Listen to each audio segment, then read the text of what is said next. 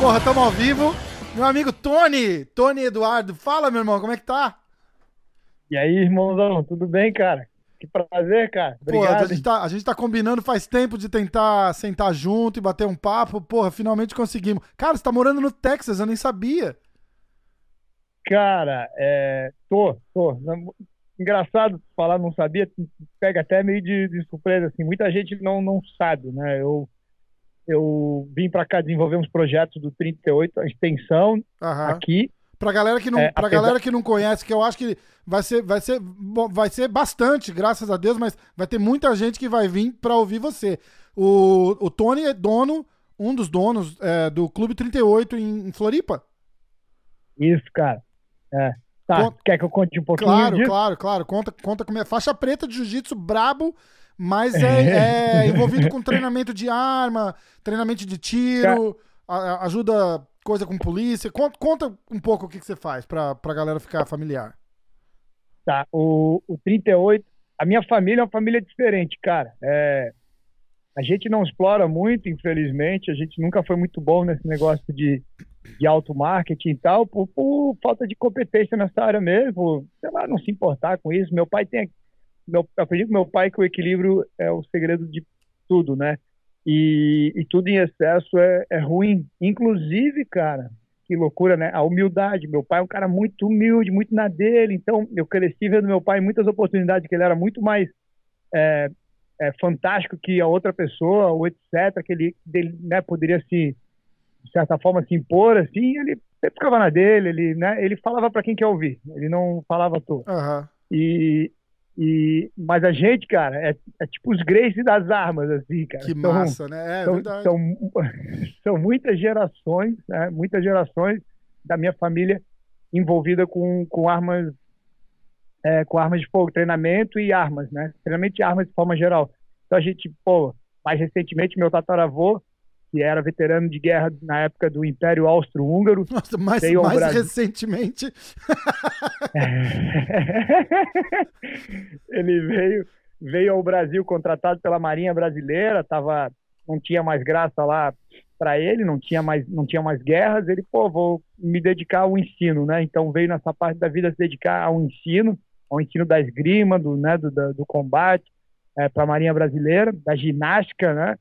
É, casou-se com uma, uma brasileira de descendência portuguesa, ela sobrinha de Caxias, Duque de Caxias, e tiveram meu avô, meu bisavô, aliás, Eduardo, que é o qual leva o nome até em homenagem, que também fez história, né, envolvido em uma série de acontecimentos históricos, em específico lá no meu estado, Santa Catarina, uhum. e é um cara estudado por universidades aqui nos Estados Unidos, é tese de doutorado do, do meu irmão Rafael, meu xará, e é, é, enfim, é uma pessoa fantástica também com esse envolvimento, um é, colecionador, colecionador de armas fantásticas. E seu filho, pai do meu pai, militar, é, morreu muito cedo, morreu com, se não me engano, 23 ou 25 anos, muito novo mesmo, tinha recém-tido meu pai, é, mas também era envolvido, logicamente, né? E aí meu pai, obviamente, acabou se tornando delegado de polícia a vida toda. Quando se aposentou, ele funda a escola de tiro 38, né? Então, foi em 1992. Uhum. São 28 anos, né, esse Pô, ano. É. É. E o propósito da escola de tiro, a época que eu me lembro, né, eu era tinha 11 anos, 10, 11 anos, é, eu me lembro que meu pai queria dar, continuar a extensão, porque a última atividade do meu pai, antes de se aposentar como delegado, ele é, se aposentou diretor da academia de polícia. E o meu pai sempre foi um cara, eu me lembro desde que eu existo, que trouxe novidades em treinamentos para a polícia catarinense e brasileira de forma geral. Uhum. Então, meu pai é um, dos, é um dos precursores do tiro prático no Brasil, por exemplo, que é uma modalidade esportiva de tiro que nasceu do, do treinamento para o tiro de combate, para o né, policial, para o militar, para o cidadão, botar cenários mais realistas na, ao invés de só fazer aquele tiro paradinho no alvo. Uhum. E, e o meu pai em Santa Catarina pioneiro, então ele monta a escola, que é pioneiro em Santa Catarina, que é meio dando extensão ao trabalho dele que ele já vinha fazendo na última etapa, em especial como policial, e dar essa continuidade, é, abrindo possibilidade que já à época, né, já era reclamação assim é, repetitiva da dificuldade do policial, né, treinado, das pessoas terem acesso às armas é, no Brasil para treinamento, para treinamento de tiro de forma geral. Sim. E aquela, aquela época tinha uma cultura muito forte ainda no Brasil, assim, todo mundo tinha uma arma, era muito comum. Todo mundo tinha um tio que atirava no sítio desse tio. Todo mundo. eu atirei no sítio do meu avô. todo mundo. Cara, eu, eu cresci com o nego aparecendo com a tal beretinha. Essa beretinha era do meu avô. O que, que tu acha dela, Tony? Eu quero... Cara, todo. Eu acho que todo brasileiro naquela época teve a tal beretinha, cara. Aquela pistola 635. Uh. É, tinha algumas que eram 22, que o caninho abria assim, ó. Plec, pop, uh. sabe? A minha mãe tinha 38, cara. É, ah, meu pai também, acho que tinha 38. Eu sempre, eu sempre vi, ela sempre fez questão de, de falar que tinha e a gente sabia onde estava. Não, não, não, acho que ficava. Não lembro. Não, não tinha curiosidade porque a gente sabia que estava ali. Entendeu? Perfeito. É, então, é, mas eu sempre convivi com arma, tinha segurança no, no, no, no hotel, que sempre tava arma tal. Então nunca, nunca foi um grande. Um, um, grande mistério, entendeu? Sempre, sempre teve. Mas como você disse, né? Todo mundo tinha acesso a, a alguém, né? Tipo, com, com a. Sim Cara, é irônico tu falar isso, porque quem não é, quem não está acostumado né, da área pode é, facilmente é, cometer o, a crença oposta, né? Achar, porra, eu tenho um filho lá em casa, Tony, complicado, vou ter que esconder minha arma, vou ter que. Não, não. É, isso é dito para mim, para quem está é, tá nessa cultura desde sempre, e para você foi natural, ninguém precisou te, te dizer isso como uma é. aula, foi natural. É, não é o contrário, você não esconde da criança, né? Você mostra para quebrar a curiosidade. Isso. E aquilo, olha que ironia que você está falando. Hoje mesmo eu tenho um grande amigo que se mudou para os Estados Unidos tem uns cinco anos. Hoje ele é policial aqui nos Estados Unidos, um amigo de infância. Ele fez um vídeo da filhinha dele, que é uma princesinha maravilhosa. Acho que ela deve estar com uns seis anos agora. E aí ele filmou, porque um grupo ali de WhatsApp de amigos, ele Ó, oh, a Dorinha brincando aqui, a Dorinha. Daí ele começou a filmar ela. O que, que você tá fazendo? Dela, tá brincando de boneca, não sei o que. Pô, brincando de boneca no quarto do teu pai? É isso? Dela organizando assim a caminha das bonecas no quarto do pai, enquanto ele filmava ela. No fundo dela, estava encostado na parede a submetralhadora MP5 dele, assim. Oh. Então. E ela não tá nem pô, aí, né? Nem, nem aí, cara. Então ele, ele filmou, lógico, né? Brincando justamente assim, cara, olha só quando aquilo faz parte né, do dia a dia da cultura, exatamente, não está nem aí, não vai dar uma é, curiosidade é. nela. Então, da mesma forma que tu cresceu com essa convivência que você viu aí, cara, ah, sei lá, tinha arma lá, o revólver da minha mãe e tal. É, lá em casa também foi assim, cara. Então, quando as pessoas perguntam como é que era esse negócio de arma para vocês e tal, é igual, Rafa, perguntar para qualquer pessoa, inclusive pra gente, como é que é esse negócio de talheres aí na tua casa? Tinha garfos? Sua casa tinha garfos e facas. Mas e aí? Né, o... a gente pegava, usava na hora de comer, lavava e guardava de volta na gaveta. tua, mas, mas, a tua mãe, a, a faca ali na, na, cozinha, ela escondia, né? Faca, cara, a faca, né? É, Colher, então, tudo isso, bem, mas. Isso a... é uma coisa bem ridícula, né? Tipo, é pra se matar, dá pra se matar com a faca também, né? Tá, e a faca tá na gaveta da cozinha, ninguém fala nada. Na verdade, mais uma ironia, né? faca, todo mundo já deu um cortezinho num dedo, assim, do, de, de cortar uma laranja. É, é. Faca é mais perigoso, pô. Faca é mais, é mais, é mais, fácil de você fazer uma cagadinha com a faca do que com uma arma. Pois arma, é. na verdade, é, é muito mais seguro, né? É engraçado, é o oposto. Mas daí é isso, cara. Daí em 92 o pai monta a escola é, com esse propósito de continuar essa extensão. Mas o meu pai, apesar de aposentado como delegado, ele continuou na ativa é, na segurança pública por muito tempo. Então, o 38 naquela época era uma coisa de fim de semana, assim, eram cursos todos os sábados, eram cursos durante a semana numa, numa sede, é, um escritório que ficava no bairro é, do Estreito, ali, quem conhece Floripa. Tipo uma parte mais, é, na frente do... mais é, literal, de, de, de instrução Isso, tipo... era a parte de sentar em sala de aula mesmo. Isso, e, isso. e né, na, na época era aqueles famosos projetores, aquela, aquele, né, transparência, as transparências. Isso, é, transparência. o, como é que chama, cara? Mimeógrafo? ah, não, não, não. Porra, Porra minha... Não, não, transparência, né? Que você botava a paradinha assim e dava. É, tá é, certo. Pô, mimeógrafo, caralho, sacaneei, né, cara? O cara pegava a criança, a prova, a no, galera, a prova no colégio cheirava. Tudo cheirando álcool. A molecada, não, não, depois todo mundo ia mal na prova, ninguém sabia porquê, a galera tudo loucona fazendo prova, foda. Ai, caralho, é muito, muito bom, cara. Não, aí, aí lá aconteceu a teoria, se eu não me engano, era numa Depende, mas era quinta-feira à noite, porque o pessoal óbvio, trabalhava, daí tinha o módulo teórico lá de. Dependia do curso, mas em torno de, às vezes, sei lá, quatro horas de duração.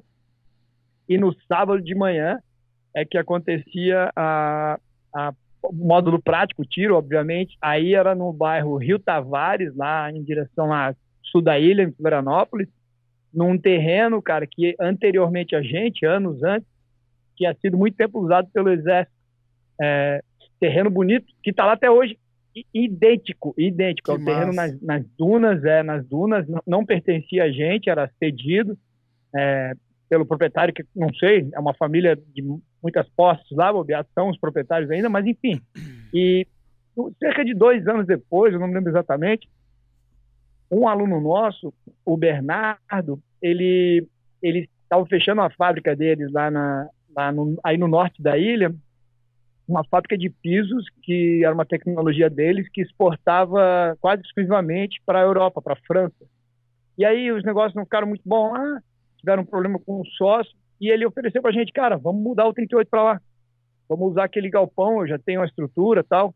E dali a gente foi para o local fechado e aí sim virou um negócio de todos os dias aberto. Uhum. Né? Então eu me lembro, a maior parte do tempo era o Bernardo, tocando lá, a Martinha, que está com ele até hoje, que eles, estão, eles, eles eram do ramo hoteleiro e voltaram para o ramo hoteleiro depois. É, e eu, eu basicamente lá quase sempre ali, quase todos os dias, praticamente todos os dias. E fins de semana, cursos, etc. E a gente tocou assim até, eu acho que 2000 e 2002, 2001, 2001, por aí. Que aí o Bernardo resolveu retornar para o ramo hoteleiro.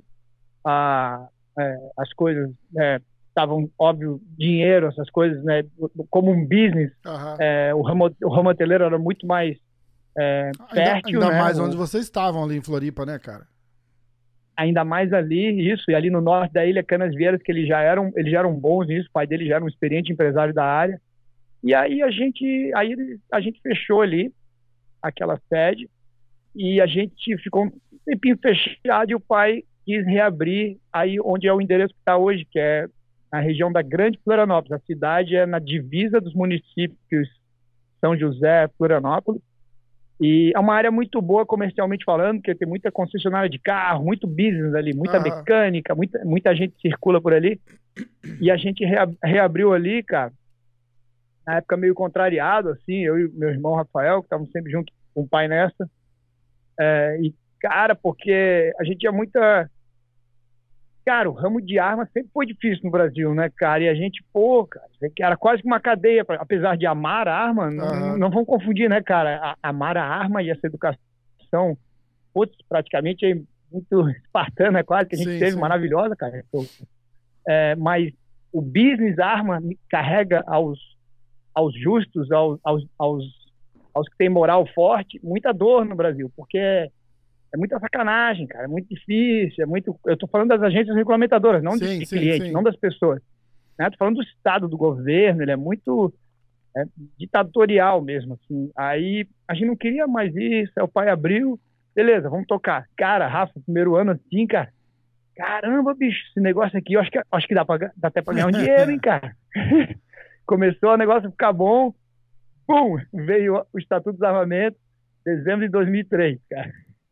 Cara, foi uma, uma, uma assim, um balde de água fria, cara, Putz. porque a, lei, a lei do Estatuto do Desarmamento ela foi aprovada no dia 23 de dezembro de 2003, uhum. às, vésperas, às vésperas do Natal, em meio ao mensalão.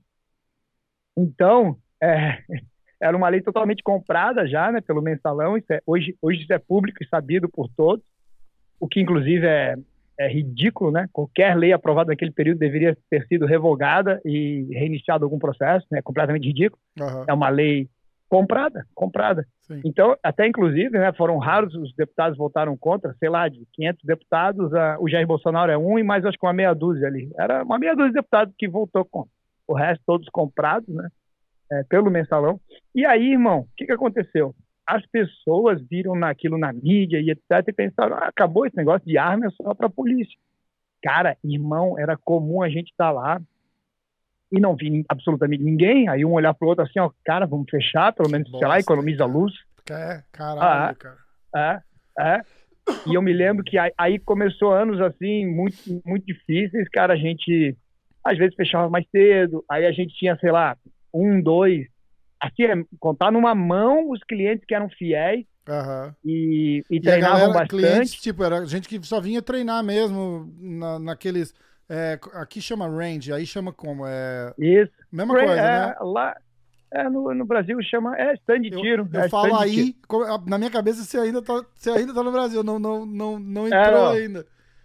Tamo, né? Tamo, né? Stand de tá tiro, tá lá, né? Mas... Que aí o cara vai, tem o alvo tal, vai lá, pratica e. Caramba, isso, isso.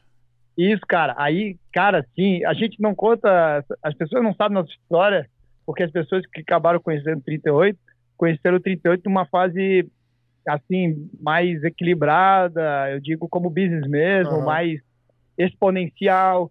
Ah, o, pessoas é, inteligentes vão lá, pessoas normais, não é coisa de brucutu, é, de é, retardado. É, é, influenciadores, né, políticos, né, pessoas, sei lá, família, Bolsonaro. Então, essa, as pessoas conheceram uma fase de 38 muito madura como um, como um negócio, mas um tempo recente atrás, pouco tempo, a história é muito, muito sofrida mesmo, cara. A gente só se ferrava, bicho. E aí, cara, aí, aí beleza. Aí a gente, a gente comemorava que conseguia pagar as contas, né, cara? Uma das coisas da história de 38 é os 38 não ter, não ter dívida. Só que assim, pagava as contas porque tinha um trabalho praticamente escravo, que era eu, né, me escravizando, o meu irmão Rafael.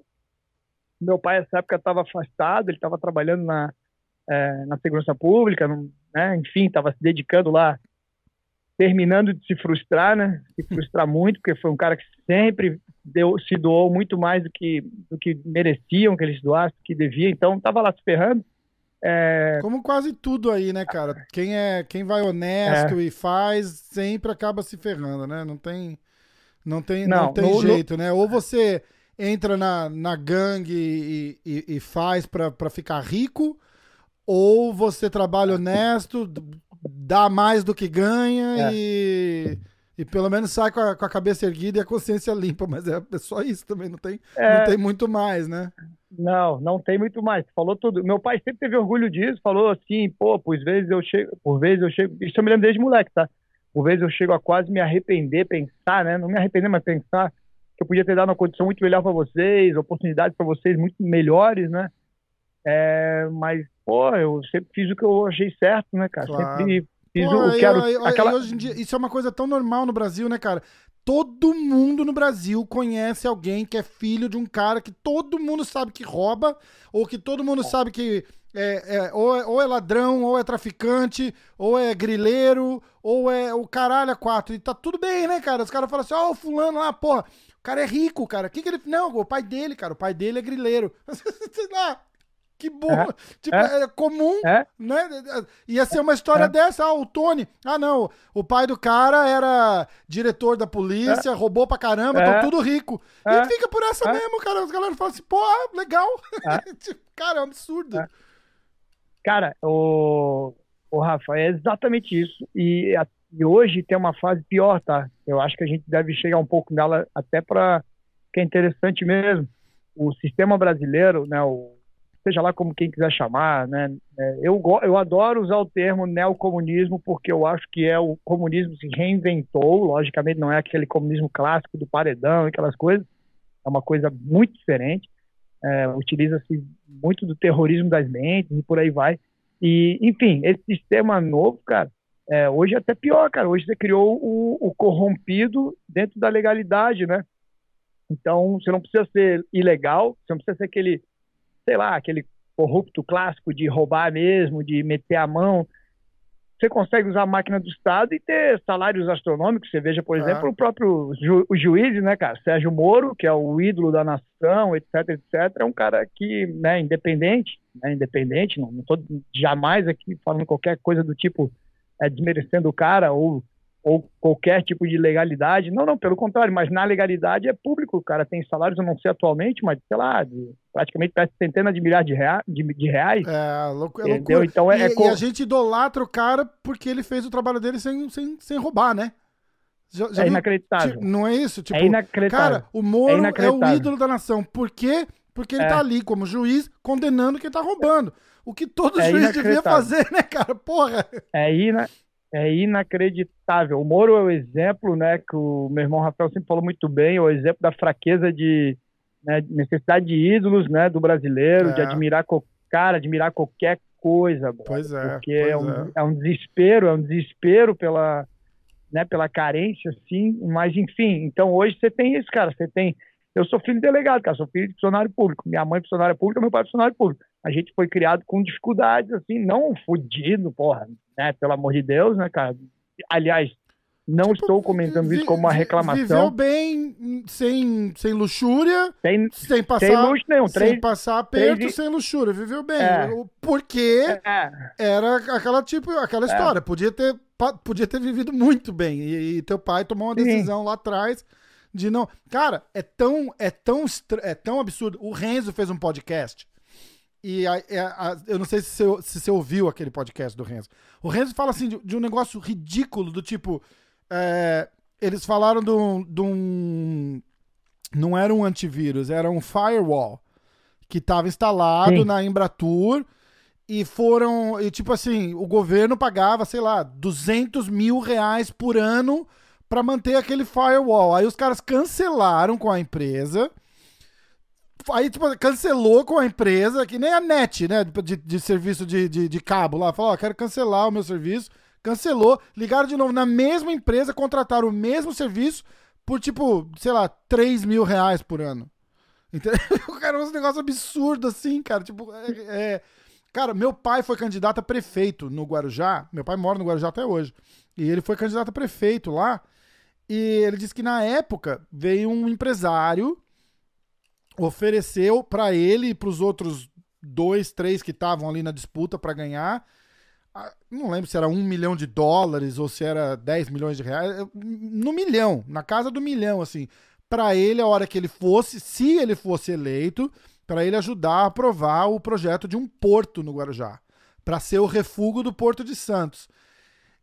E, e, isso é, um, é, uma coisa tão pequenininha que ninguém fica sabendo e, e, e, rola. Você imagina, cara, a hora que o cara é um, é um senador ou, ou, ou é um, um, juiz federal, um. Porra, a, a escala que, que, que vem de coisa pro cara é, é só os fortes que aguentam a. É. Né, a, porra, é, é, igual aqueles desenhos do, do, do, do bichinho vindo, seguindo o bife assim.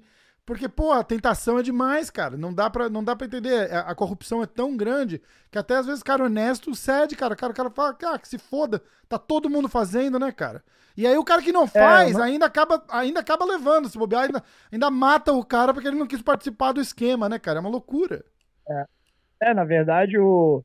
É, o cara o cara se sente um estranho, né? O que que eu penso do Brasil, assim, hoje mais maduro, né? Eu penso que é impossível, hoje mais maduro, é, eu penso que é impossível manter uma lucidez num país é, tão maluco, cara.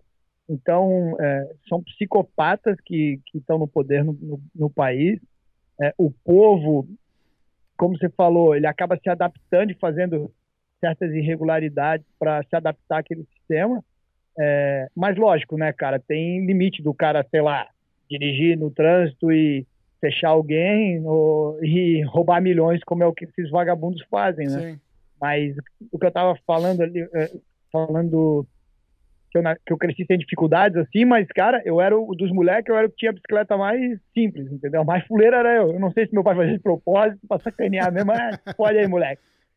Se fez também mandou bem, porque né, a gente tem que cuidar nessas. É difícil, né, cara? Você quer dar tudo de bom pro teu filho, mas também tem que cuidar na educação. É, coisa é, difícil, né, cara? cara? É complicado, É complicado, é complicado. Aí, é, mas assim, depois o meu pai se aposentou, né? Óbvio, hoje, né? Tem salário de, de, de aliás, delegado, né? E é um salário, é, eu, eu considero muito, muito bom, cara. E eu eu me lembro de ter uma conversa com meu pai muitos anos atrás, eu assim, pai, o senhor acha correto é, o que o senhor ganha, né? Você está aposentado, né? Daí ele, claro que não. Eu, não, como assim, pai? É, é um absurdo, eu não produzo? É um absurdo. Então, assim, eu nunca vi na minha vida, ainda não conheci, pode ser que tenha um homem é, é tão digno, tão puro como meu pai, né, cara? Um cara, um abnegado de verdade. E na segurança pública, que é o que a gente conhece um pouco melhor, porque eu estou envolvido com isso até pelo treinamento de armas, etc., minha vida toda, é, é, inacreditável, cara. Hoje você tem uma classe, as pessoas estudam para ser delegado porque ganha bem, porque ganha basicamente Só o cara que estuda para ser é, delegado. É, claro. é, o cara que hoje Prime Primeiro delegado, é porque é cargo ele... público, né? Então tem rola aquela coisa do tipo, ah, você é funcionário público, tem segurança, não não não vou ser mandado embora nunca, é. É, aposentei, o cara entra para aposentar. É. é assim, o cara já entra para aposentar. E, e os caras que viram delegados, que eu conheço hoje, é, olha, a maioria absoluta, lógico que tem exceções, mas maioria absoluta, hoje eu digo já de bastante tempo, né? Sei lá, mais de década.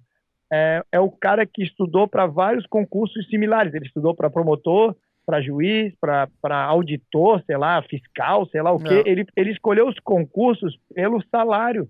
Eu tenho até um, um amigo que, é, um cara, inclusive, fora de série, a história dele é maravilhosa, que é um, é um guerreiro, estudioso, CDF, família muito pobre, que foi, foi de vários órgãos, assim, foi PRF, foi PM, PRF, agente prisional federal, né, hoje é, é, policial do Senado, mas é, eu me lembro que ele também, quando ele falou para mim, quando ele escolheu o Senado, ele escolheu, não, não, pelo salário, pela cara, e aquilo me chocava, porque assim, ó, cara, meu Deus, cara, você vai escolher, por exemplo, cara, eu, eu sou longe de ser rico, cara, mas toda vez que alguém me pergunta o que, que eu faço de lazer, isso aconteceu ontem, cara.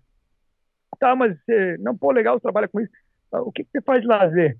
É, aí eu pensando assim, cara, o meu trabalho, pô, eu adoro meu trabalho, cara. Legal, eu né, adoro o que eu faço, cara. Eu, cara, eu adoro, eu, eu adoro, eu adoro as coisas chatas do meu trabalho. Eu adoro ir para o escritório, discutir uma estratégia, né, é, entrar em contato com certas pessoas, responder e-mails.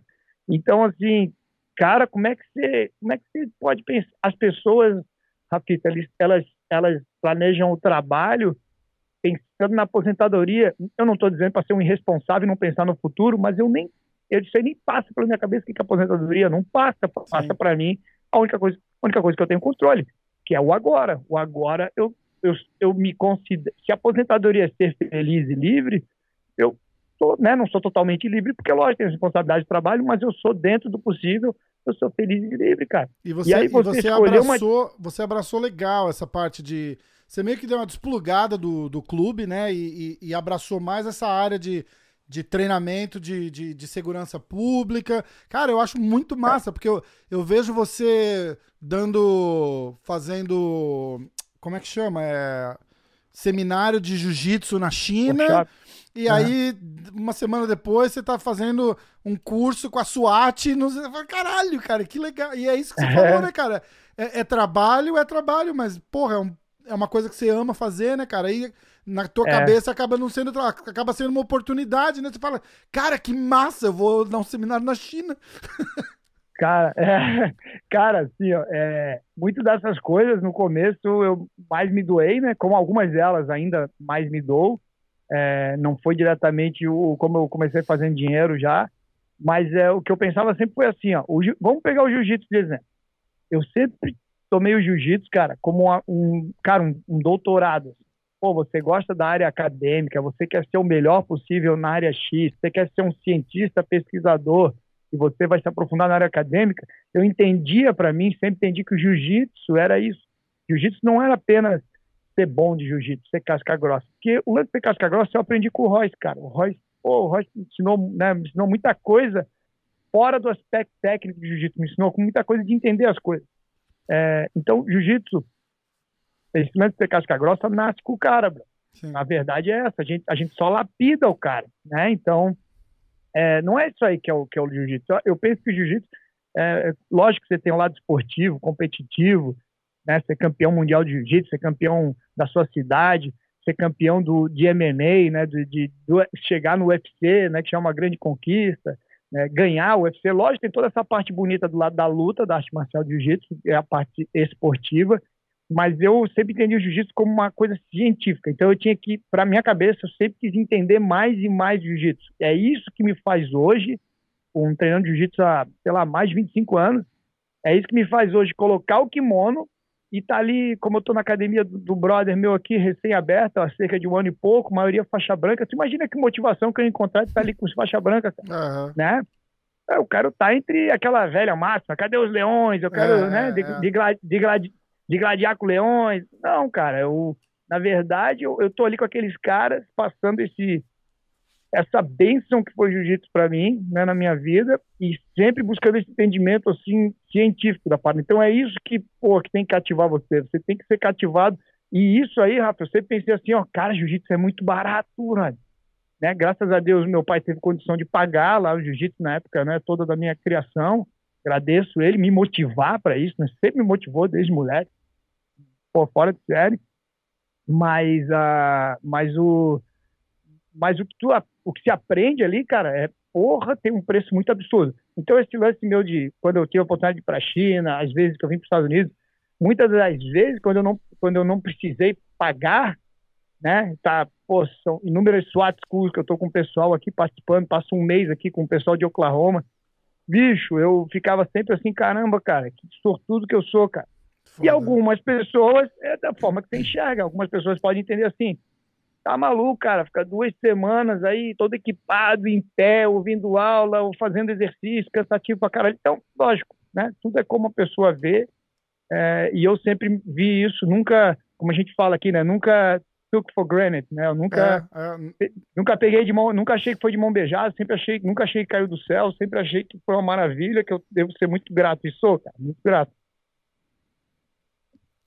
Cara, e, é, é, é, é, demais, né, cara? Eu, eu acompanho, assim, a gente se conheceu aqui em Nova York faz três anos, acho já, né? Talvez. Vai mais, cara. Acho que vai, vai mais, mais, até, né? Tempo, vai mais tempo, até. É. E, e foi quando eu comecei a acompanhar e tal. E, e cara, é, é, é muito legal. Conta agora, como é que foi essa. Você tava acabando, mesmo morando no Brasil, você tava mais aqui já do que lá, né? Você, você, você meio que abraçou esse. Uma coisa que eu achava muito massa, cara, que vocês fazem é. E assim, eu não, eu não acompanho o, o, o mundo de, de, de, clube de tiro, essas coisas. Então, de repente, eu vou até falar bobagem aqui.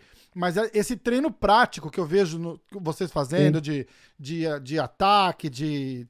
Tipo, cara, parece coisa de, de, de filme SWAT mesmo, né, cara? O cara vem, tem a construção, entra, clear clear the rooms e, e, e cara, isso eu, eu, me amarro, cara, eu acho muito legal. E aí, eu via vocês fazendo isso no Brasil, nos carros velhos lá e tal, e pula e vai e tal, cara, muito, e agora vocês estavam fazendo aqui também.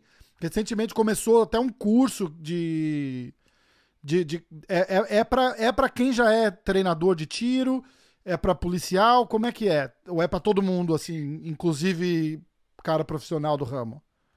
Cara, o curso que chamou atenção, que o vídeo ficou muito bom, feito pelo nosso grande irmãozinho, trabalha, trabalhamos juntos, sério, lá, lá do, do marketing, lá do 38, lá de Floripa, lá. É um curso que ficou agora essa semana bastante em tona, porque o vídeo ficou muito legal. É um curso de especialização de instrutores. Então, a gente criou no nosso currículo, na grade, é, dentro do 38, como o 38 é uma escola antiga, né, cara, uhum. três décadas, fora, fora todo o histórico familiar que eu sim, citei sim. ali brevemente, né, cara, são séculos, na verdade. Vocês acabam sendo é... meio que uma referência no meio, né?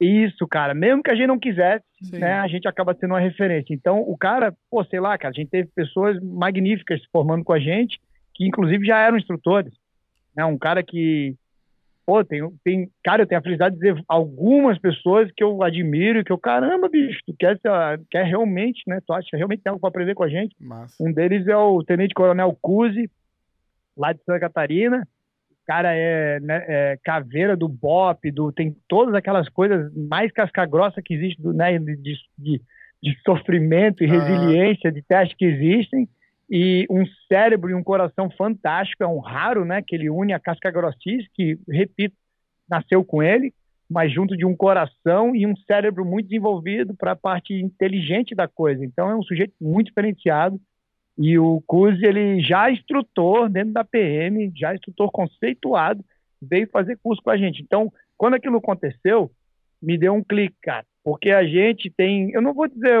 não é humildade, cara, é, é um senso de realidade. Tem tanta gente melhor do que eu no mundo é, que eu não, eu não me acho, eu, não me, eu me acho me acho bom para quê? Não se dá, não se dá eu... o valor, né? De tipo, falar, é, porra, é, mas, é, a gente tá mas, no topo eu... ali e, e, você, você não acha isso, né? Aí chega uma, uma situação dessa, meio que cai uma fala, caralho, né? Tipo. É, é, é, é assim. Aí, e assim, de, depende do referencial, né, irmão? É, se você. Quem quer ter referencial? Eu comecei a brincar muito recentemente que é o que, cara? Que é uma mistura, eu exagero, não sei se eu exagero, mas eu falo de forma sem filtro às vezes, que é para acordar as pessoas, cara. O brasileiro precisa ser acordado, o brasileiro está num sono profundo há muito tempo, que ele desconhece o que, que são princípios de liberdades individuais, né, de governo pequeno, não te enchendo o saco. Então eu dou muita porrada. Então uma das brincadeiras que eu falo é assim, ó, porra, meu irmão, tá, sou bom para quê? Para Brasil? Porra, é fácil ser bom no Brasil, todo mundo é ruim. Né? Eu começo a fazer esse tipo de brincadeira, porque muita coisa, muita, muita coisa é verdade mesmo, cara. O brasileiro ele tem que se cair na real e, e parar com essa porra de talento e ídolo e descobrir que só o hard work, né, pays off. É. Só o trabalho duro, só o trabalho duro vai te pagar, vai te dar o, o, né, resultado. o resultado. E não, o resultado não confunde jamais com reconhecimento. Porque quem busca reconhecimento corre um, um, um muito alto risco, né, um, grau, um grau altíssimo do risco de ficar frustrado, porque o que é reconhecimento? Às vezes o, o reconhecimento pode ser viciante, pode ser, não é mais só um like no Instagram, agora é alguém é. batendo meu ombro dizendo que eu sou foda, Meio agora é minha mulher tava... dizendo que eu sou...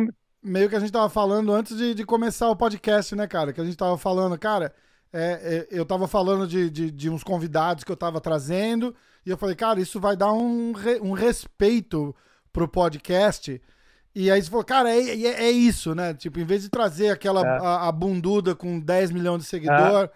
que não é. tem absolutamente nada a acrescentar no mundo, ela só é, famosa, do, não é, não é, é, mais ou menos então, isso aí, cara. É, então, é na, é, na verdade, o que, que, que o podcast teu precisa? O que, que a gente, quando entra nessa, nesse, a gente tem o 38 lá também, um é, mais, mais simples, mas dentro da nossa temática a gente também precisa a gente precisa que chegue nas pessoas boas, que as pessoas boas vão ajudar a espalhar o que é bom. Né? Então, lógico, é, isso aí não é questão de reconhecimento, é questão de peso do que você fala. Então, o que você fala tem que ter peso. Cara, eu vou parar para ouvir o Rafa, o podcast dele lá, porque é diferente, cara. Pô, ele entrevistou lá o, o, o, o Rorion, o Renzo. Pô, ele entrevistou aquele lutador lá que eu não sabia que o cara era um cara maneiro pra caramba. Olha que legal. A gente acha que o cara é só um macacão lá de coisa e tal. Então, esse peso aí, é, é, quando, com a qualidade, que você está tendo de convidados, isso, isso. porra, bicho, esse, isso aí é óbvio, isso aí não é questão de reconhecimento é, como um alvo, né? É como um resultado natural que vai acontecer. E esse resultado natural aconteceu com 38, também pela história, né? Obviamente, muito pela história. E aí, cara, a gente tem uma, uma, né, uma develop, development school, que é de instrutores, a gente tem um currículo específico que o cara se forma instrutor de tiro e dali em diante, o que, que ele pode fazer? Qual é o próximo passo para ele? Né? Beleza, né? É, é, tipo, vamos dizer, o, o cara ganhar uma, uma faixa no jiu-jitsu, vamos exagerar, uma faixa preta, né? Uhum. Que eu acho que o instrutor formado, é, o jiu-jitsu é uma coisa muito difícil, né? A faixa preta é uma coisa muito difícil, muitos anos, muita dedicação, então eu considero a faixa preta um doutorado, assim, cara, é bem difícil. Mas digamos que você ganha a faixa preta e acabou a motivação, não tem mais tesão para nada, porque, pô, sou faixa preta. A gente não quer isso, né, cara? A gente quer, claro. cara, você é faixa preta? Agora, peraí, cara. Agora tu é, sei lá, tu é top 100 faixa preta. Sim, tu é dos melhores. Agora você sentido. tem uma outra responsabilidade, né? Isso. Agora você é um grande treinador, um grande professor, cara. Chegou a hora de você aperfeiçoar. Não me interessa agora, por exemplo, aí o cara pode dizer, não, mas eu sou campeão mundial. Tá bom, show, irmão. Tu é o cara, mas não me interessa isso. Agora eu quero que você seja o melhor professor que você consegue ser, porque senão não vale a pena, senão desperdício você. Você tem que saber ensinar. Então, o 38 se preocupou muito com isso, historicamente, e eu tive é, cientistas do ensino como professor, cara. É, então, as gerações vieram antes de mim. O meu pai, tive o prazer de ser aluno dele uma gigante parte da vida e até hoje, né, como conselheiro. É, e ao longo da jornada, alguns caras que fizeram parte da minha vida de jiu-jitsu, cara. Né? Então, pô, fui aluno né, do Hillion, me considero ainda, né? Eu sou faixa preta do, do Crowley e do Hillion, né? Com a Blessing, né? Com a benção do Hillion, os irmãos Grey. Legal. É, é, pô, eu sou, eu tive o prazer quando era recém ganhei a faixa roxa, fui morar em Nova York em 2001 e treinar com o Renzo, cara, porque era um sonho da minha vida Que naquela massa, época, porque eu, cara. O, é, o Renzo e o, e o Hillion eram muito, sempre foram muito colados, e eu, eu via o Hillion já moleque, eu via o Hillion nas lutas do Renzo, é, de corner, então eu sempre, pô, daí eu fui em 2000, um ano anterior, lutar num, num Pan-Americano com o meu pai, me levou lá, em Orlando, não, Orlando não, em Kissimmee ali, né, perto de Miami, é, perto de Orlando, eu acho, é Orlando. É, do Flórida. lado de Orlando, é. Kissimmee do lado Isso. de Orlando. Tá, e, e aí o- eu conheci o, o- o Zé Alfredo, o médico Zé Alfredo, faixa preta, amigo da família antigo, e comentei, pô, pô, doutor Zé, o, que, que você acha de eu ir lá no Renzo? É um sonho dele. Ele olhou, meu irmão, tu é aluno do Hillion, Renzo ama o Hillion, vai e tal, botou uma pilha. E aí, cara, eu, eu vou lá, era objetivo de vida. E no ano seguinte eu fui, fui para Nova York, é, e cara, eu me lembro, eu sempre fui muito, né, engraçado, muita gente que me conhece até mais mais próximo, não às vezes fica surpreso com isso. Eu sou de natureza muito tímida, muito, muito tímida. Só que, dado lá o que eu faço profissionalmente e tal, eu fui obrigado a, né? Meter a cara, tem que É, falar em público, tem que Isso. ensinar, É. ensinar principalmente, É. né? Tipo, E como, sim. como próprio faixa preta para poder para poder ensinar, um faixa preta tá sempre ensinando, né? E o- como É. como treinador, né, porra? Como é que você vai treinar os caras? Você não, não. Não, dá, né, cara? E o meu pai. E meu pai me sacaneava desde novinho por arma ter esse tabu gigante no Brasil. Então, sei lá, vinha alguém da televisão entrevistar alguma coisa. E como eu era muito novinho e já era competidor de tiro, sei lá, 11 anos de idade eu comecei a competir tiro já. Então, às vezes, não sei, 15 anos eles queriam me entrevistar. Cara, eu me lembro que era uma coisa horrível, dava um nervoso, mas que o pai, pai mandou, cara, missão, vamos embora. E depois os debates, né? Que daí é outra história, assim, debates que eu, porra, os debates é foda, cara. Mas rapidinho, eles me chamavam dois contra dois. Chegava lá, era, eram Debate é de quatro assunto, contra eu. tipo assunto de arma? de, Ah, de liberdade, de putz. arma, é. Nego, nego chegava lá, botava no meu rabo. O cara que vinha do meu, que era pra estar do meu lado, virava casaca. Armadilha o, total, né? e, o, e o mediador, porra, meu Deus, não É. preciso nem dizer, né? Aí, Aí aí, ficava fica- três contra um. é, esperando você um. falar alguma bosta pra falar, ah, tá vendo? Olha lá, sabia. Foda. É, cara, é, é- é isso aí, cara. Mas, bicho, é, aí eu, é, foi no Renzo, cara, e o Renzo foi assim, um, pra mim, cara, eu olhava pro Renzo e pensava assim, ó, cara, eu quero ser que nem o Renzo. É, do, óbvio, do jeito de aprender jiu-jitsu, ser lutador, meu sonho, né, cara? Porra, adorava, adorava, doente, negócio de, de lutar mesmo. E, mas do jeito do Renzo, eu pensava, cara, eu quero ser capaz de, de ser bom para as pessoas assim, de É. quando eu falar as pessoas ouvirem, de quando falar as pessoas, as pessoas, caramba, meu irmão. Pô, é, esse cara é contagiante, né? Ele é a imagem que eu demais, tinha do ele, Renzo, Ele é demais, eu- cara. cara, ele é demais, cara. E eu morava lá na época que o. Cara, que época, cara. Eu pensar isso hoje é. Cara, que, que bênção, que, que. Obrigado, Renzo, aí, cara, né? Que fique público aqui registrado, cara. Que sujeito. Cara, eu só tenho uma tatuagem, bicho. Eu só tenho. Nunca pensei em ter tatuagem. A única tatuagem que eu tenho é o logo do Renzo no meu braço. Então, só pra ter uma ideia do que, que Caraca, significa que o, massa. O que significa o Renzo, o que significou o Renzo pra mim, especialmente nessa época, né? E era uma época, cara, que tava o cachorrão no, no UFC. O UFC era, lembra, o UFC tava mal das pernas Sim, época, sim, era quase acabando, né? era Quase falindo, filme, né? filme queimadaço, filme É, queimado é. nos Estados Unidos. É, o, o, o, o, pô, o Rodrigo, Rodrigão era treino todo dia com o Rodrigo, cara. O Rodrigo depois acabou indo pra, pra Los Angeles, né? Acho que tá em Los Angeles até hoje. Cara, que bicho figura. Quem conviveu com esse cara, esse maluco, se ele tivesse escolhido ir pro, âmbito- pro campo artístico, ele é o melhor comediante, imitador. Cara, é um negócio inacreditável, cara. Um negócio inacreditável, assim, é de chorar de rir, cara. E eu, e eu me lembro, o Rodrigo falou uma vez assim, ó, o Rodrigo falou assim, ó, o Renzo, ele tem uma doença. As pessoas têm que, né, ele tem que conquistar as pessoas, né? Não, não que ele, não de um sentido assim de, de, de, de, manipular, mas no sentido de, cara, pode ser uma pessoa que ele nunca viu, e eu vi isso na prática, né? Ou uma pessoa de convivência diária, ele vai, ele vai tratar com carinho, com, com uma, cara, com uma energia contagiante, cara, contagiante. E é incrível, cara. Então o Renzo, o, o Rafa, só para ficar assim, registrado isso, teve papel importantíssimo na minha figura de professor, a influência da, da pessoa do Renzo como professor. E eu peguei o Renzo dando aula de segunda a sábado, ele dava aula toda noite, segunda a sexta, e ele dava aula nos sábados também. E, pô, cara, era muito legal ver a gente. A academia era, lógico, infinitamente menor do que agora, uhum. mas para mim ela já era gigante. A representatividade Sim. dela, para mim, eu tava na meca do jiu-jitsu do mundo, né? E para mim o Renzo. Mas tava, né, cara? Minha... É, é, é, é, ainda, tava, é, tava. tava, mas tava com certeza. Tava. Cara, tem uma energia tava, é aquele lugar, cara. Eu falei isso no, no, quando eu gravei com o Renzo. Eu falei, bicho, esse lugar tem uma energia, cara, mas é uma energia boa. É a energia do Renzo ali, entendeu? Independente do cara, independente dele estar tá ali ou não. Você, eu lembro a primeira vez que eu fui lá, cara, foi com o João. Ele foi, era, ele tava dando um treino lá e aí eu fui junto. E aí eu, caralho, eu olhava em volta assim, cara, falava, puta, cara, que, que lugar legal. Não era, cara, não treinei, não fiz porra nenhuma, só fiquei ali.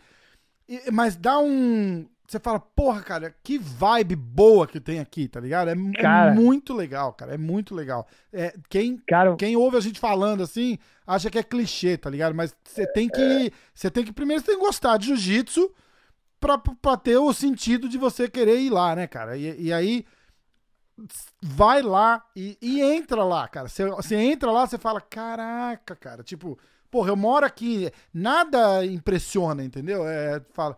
É, uma coisa é você vir no Brasil, nunca vi nos Estados Unidos, qualquer lugar que você entra aqui, você fala, nossa, que legal. É. Porra, mas eu moro aqui, né, cara? Então pra, não, não tem aquele, aquele choque visual mais. Então, mas você é, entra lá, é, você fala, cara, eu me sinto bem aqui, esse lugar é massa demais. Aí acho que na terceira ou quarta vez, o Renzo tava lá e eu tava na rodinha com, com o Neymar, acho que com o Robicinho e tal. E o Renzo chegou, oi aí, tá, não sei o quê, olhou pra mim, nunca vi na vida, nunca vi na vida.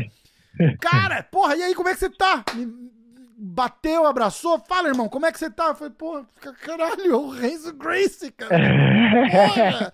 Falei, tô é. bem, cara, não sei o que, não sei o que. Aí começou a me seguir no Instagram, comecei, eu já seguia ele e tal.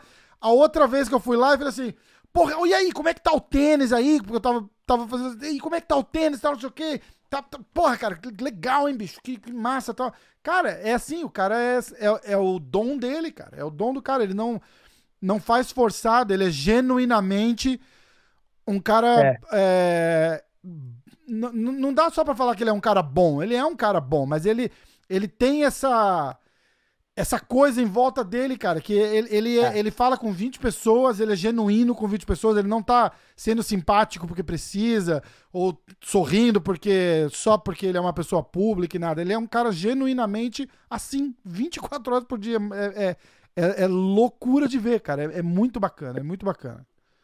Cara, eu e assim, eu tive épocas ali, Rafita, o World Trade Center foi quando eu morava aí, né, cara? É, e, 2001, né? Bicho, eu passei dificuldade da pesada, coisa que minha família não sabe, muito, a maioria não sabe, nunca tornei público isso, não por nada, não é segredo nenhum, é só porque não, pô, sei lá, nunca falei sobre isso, mas eu, mas eu, pô, passei dificuldades lá, foda mesmo, cara, de, né, de realmente passar fome, assim, porque eu, cara, meu pai me educou de uma forma muito, é, de valorizar as coisas assim exageradamente no bom sentido, né? Então, mesmo eu podendo pedir algo para ele, eu nunca pediria. Eu passaria fome antes de dizer, pai, pô, manda uma grana aí e tal. Uhum.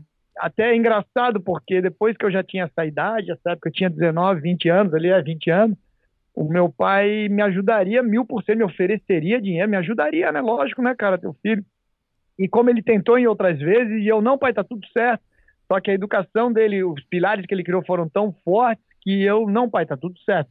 Talvez subconscientemente eu, eu não, esse problema é meu, eu sou homem agora, eu tenho que resolver, né? E vambora. Né? Pô, lógico, não, não morri de fome, não, não fiquei no hospital, não fiquei, mas passei dificuldades e, e meu pai nunca soube disso, minha mãe nunca soube disso, até porque na época eu não queria trazer nenhum tipo de, né, de dor para eles, né, uhum. né, cara? Não era, pô, e, e, não tinha essa coisa de mídia social, de WhatsApp hoje, era ligar sim, no telefone sim, fixo, claro, né, cara, claro. pra família, né? Era diferente.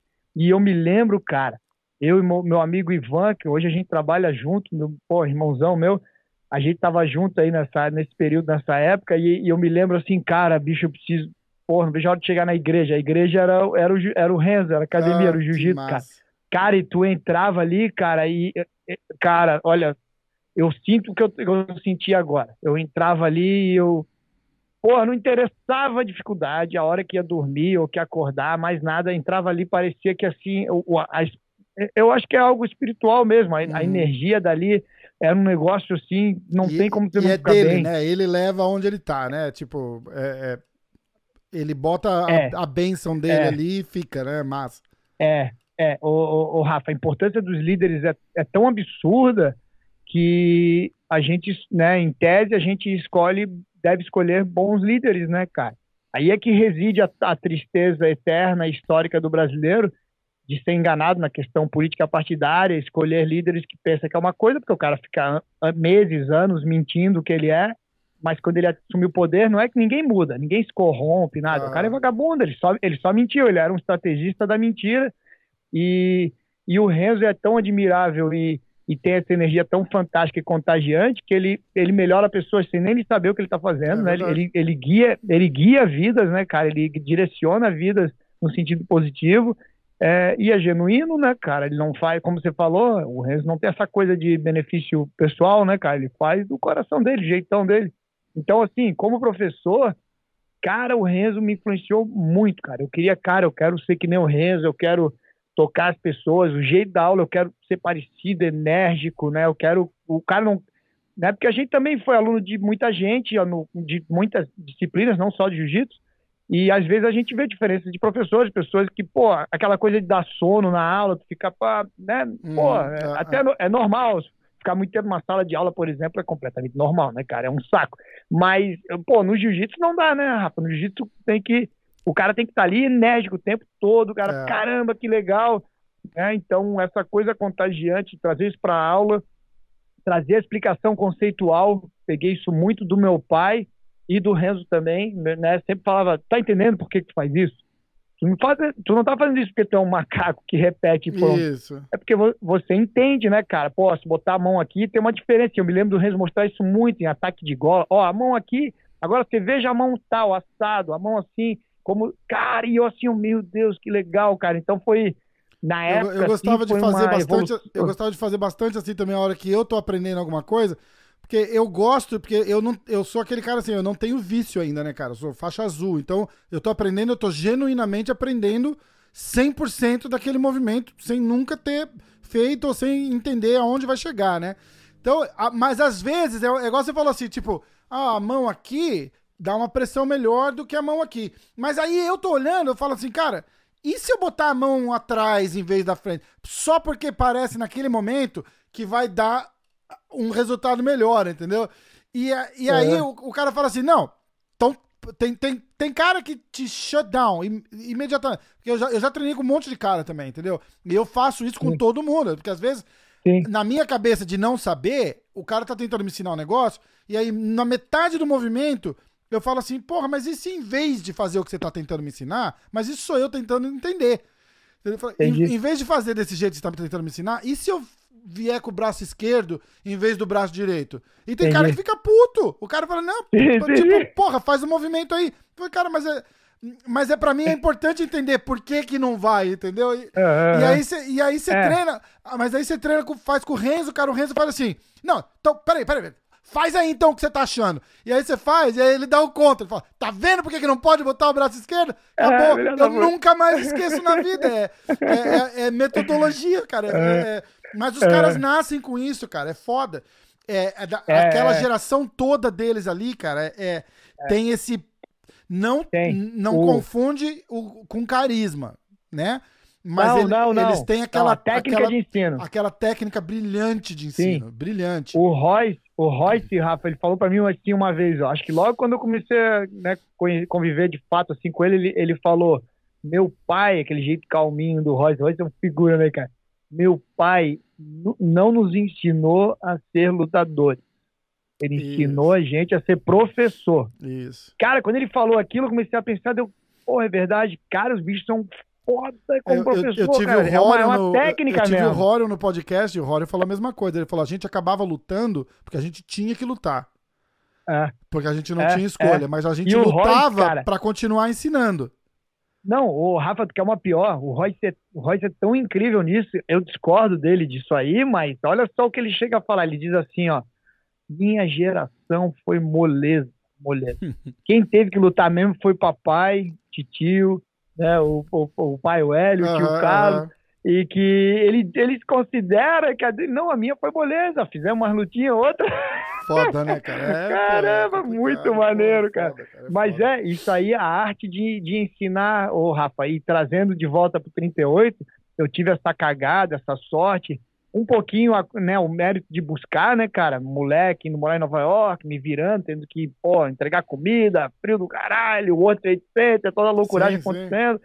É, e as outras experiências, é, mas é, foi formando a, a, técnica já herdada né, do meu pai de ensino que eu julgo que né, não sei se eu não vou dizer que eu melhorei não não sem essa não melhorei a técnica mas eu criei uma forma que é minha né de, de, de mostrar e ensinar as coisas e que eu mostro ensino o Rafa a ser instrutor de tiro por exemplo ele vai adicionar dele aquela forma pessoal dele mas com uma estrutura muito sólida muito boa que é provada, né? Provada que funciona. Então, os nossos alunos de tiro aprendem e ficam muito bons muito rápido. Os nossos instrutores são conceituados hoje e né, admirados e respeitados no Brasil inteiro, é, afora, né, até do Brasil. Então, assim, isso se deve não a casca grossice, não a, a capacidade de ser né, fodão, de, sei lá, ser campeão de tiro, atirar uhum. rápido. Uhum. Não, não, mas a capacidade de entendimento técnico e de passar aquele entendimento, cara. Então, e que então, vem da capacidade é... de quem está ensinando, né? Que é. O, o, cara, o professor ele é o culpado de quase tudo, cara. Sim. São raras exceções quando o aluno é culpado. Eu não sei, assim, tem uma coisa muito, muito rara, cara. Na minha vida, nem me levo. Não conto numa mão, às vezes, que eu posso te dizer assim: ah, bicho, esse cara aí era complicado mesmo. Não, acho que. Não, não conto de jeito nenhum numa mão, uhum. tá?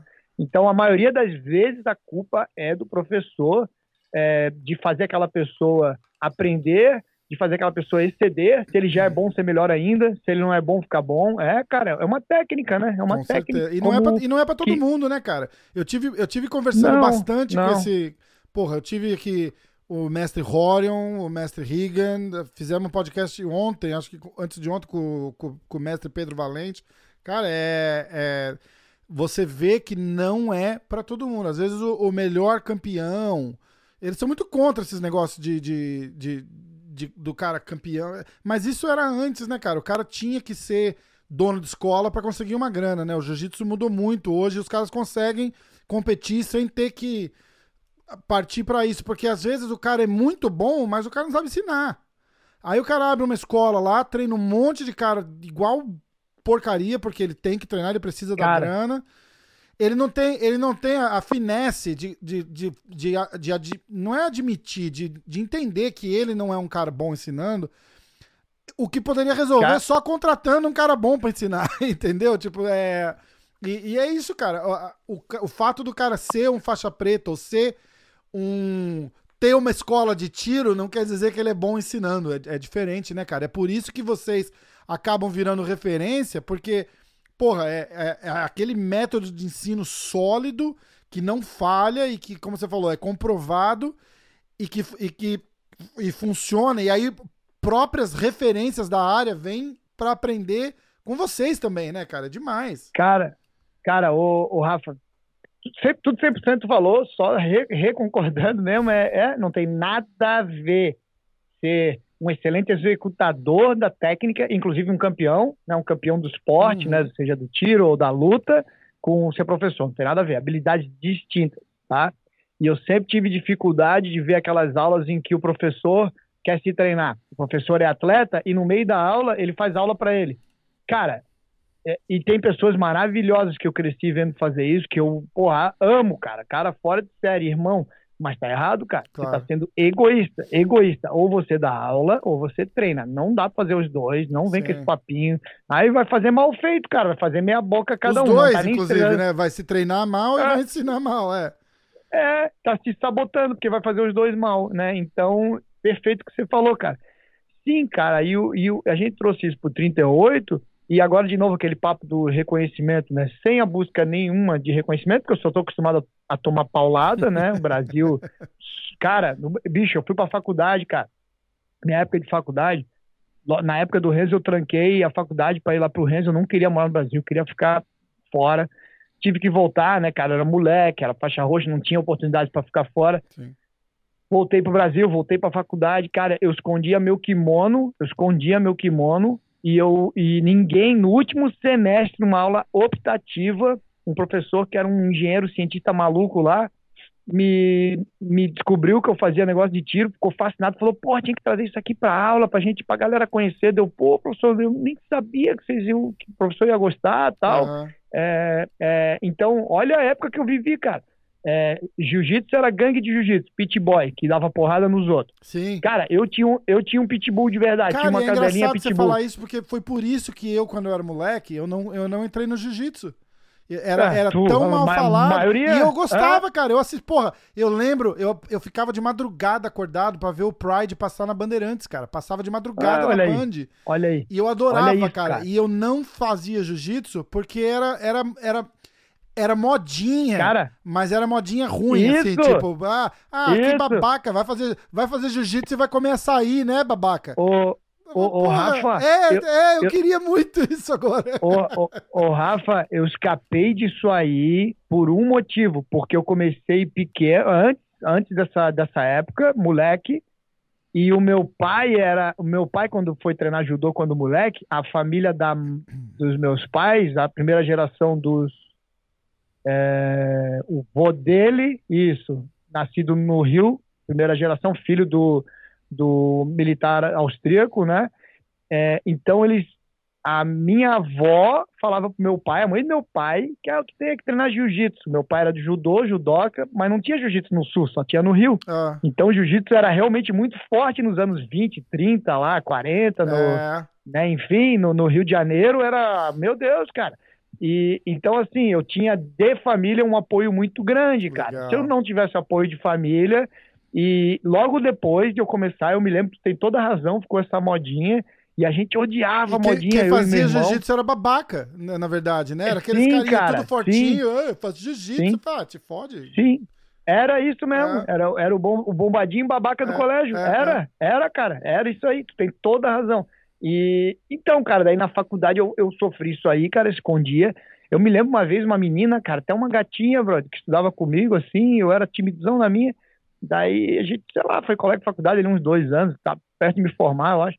Daí ela falou alguma coisa, pô, eu achava, né, batendo papo com ela alguma coisa, ela, pô, eu achava tu babaca, tu boçal, assim, tu meio, deu, caralho, ela deu, não, cara, eu sou extremamente tímido, eu sou muito tímido, cara, eu, eu era muito na minha, assim, muito tímido, e, cara, ô Rafa, vamos parar pra pensar, cara, era todo dia Jornal Nacional falando gangue de jiu-jitsu, cara. Que a gente dava porrada nos outros, que o Pitbull Foda, comia a pessoa é. viva arma, bandido, né? Lógico, bandido, lógico. marginal, da pesada. Essa coisa de arma viracão no Brasil é bem recente, acompanhou a onda Bolsonaro deu, recente. Deu um de alguns... gigante com o Bolsonaro, né? É, é, Deu, deu, deu, porque até eles viram uma janela de oportunidade ali, dos filhos, não foi do pai, é, foi do, o pai não dizendo que ele não é legítimo, ele é legítimo, mas foi dos filhos, os filhos enchendo muito o saco, o pai começa a falar abertamente disso, que as pessoas gostam disso aí, as pessoas mudaram, elas não, não acham mais que é feio isso, aquilo uhum. outro. Mas, enfim, cara, o que eu quero, eu quero dizer é que, cara, era uma época muito difícil para mim, é, de muito preconceito. Cara, nego vem falar em preconceito, vem falar em sei lá, ah, porque eu sou, sou isso, aquilo, outro, sofro preconceito. Meu irmão, você não nem você não papo, sabe cara. Que é, pre... cara eu não, é engraçado é, que eu tava falando disso. Eu, passei, eu tava falando disso hoje, cara. Eu tava falando disso esses dias. Ah, não, esses dias. Eu tava falando ontem no, no podcast com, com o Pedro Valente, que a gente tava falando de bullying, não sei o quê. Falei, cara, mas bullying é bom, depende do bullying. O bullying é, é. bom. Porque eu tava contando, uma, eu tava contando uma história que eu, eu, a gente tava, ele tava falando de de método de ensino, entendeu? E como a, as academias Sim. de hoje focam em jiu-jitsu para competição, tipo, ó, passa a guarda que é Sim. dois pontos, sei lá se é dois pontos, eu tô falando merda aqui. Três, é, três, três, pontos, é, obrigado. Passa, os caras vão falar, porra, bicho. É, eu, eu, é, fiz um podcast. Eu fiz um podcast com o Borrachinha. Eu chamo de punheta. Eu, eu chamo um, de punheta. Eu fiz um podcast com o Borrachinha e ele brigava. O cara, meu amigo, porra. Ele xingava o design, eu xingava também.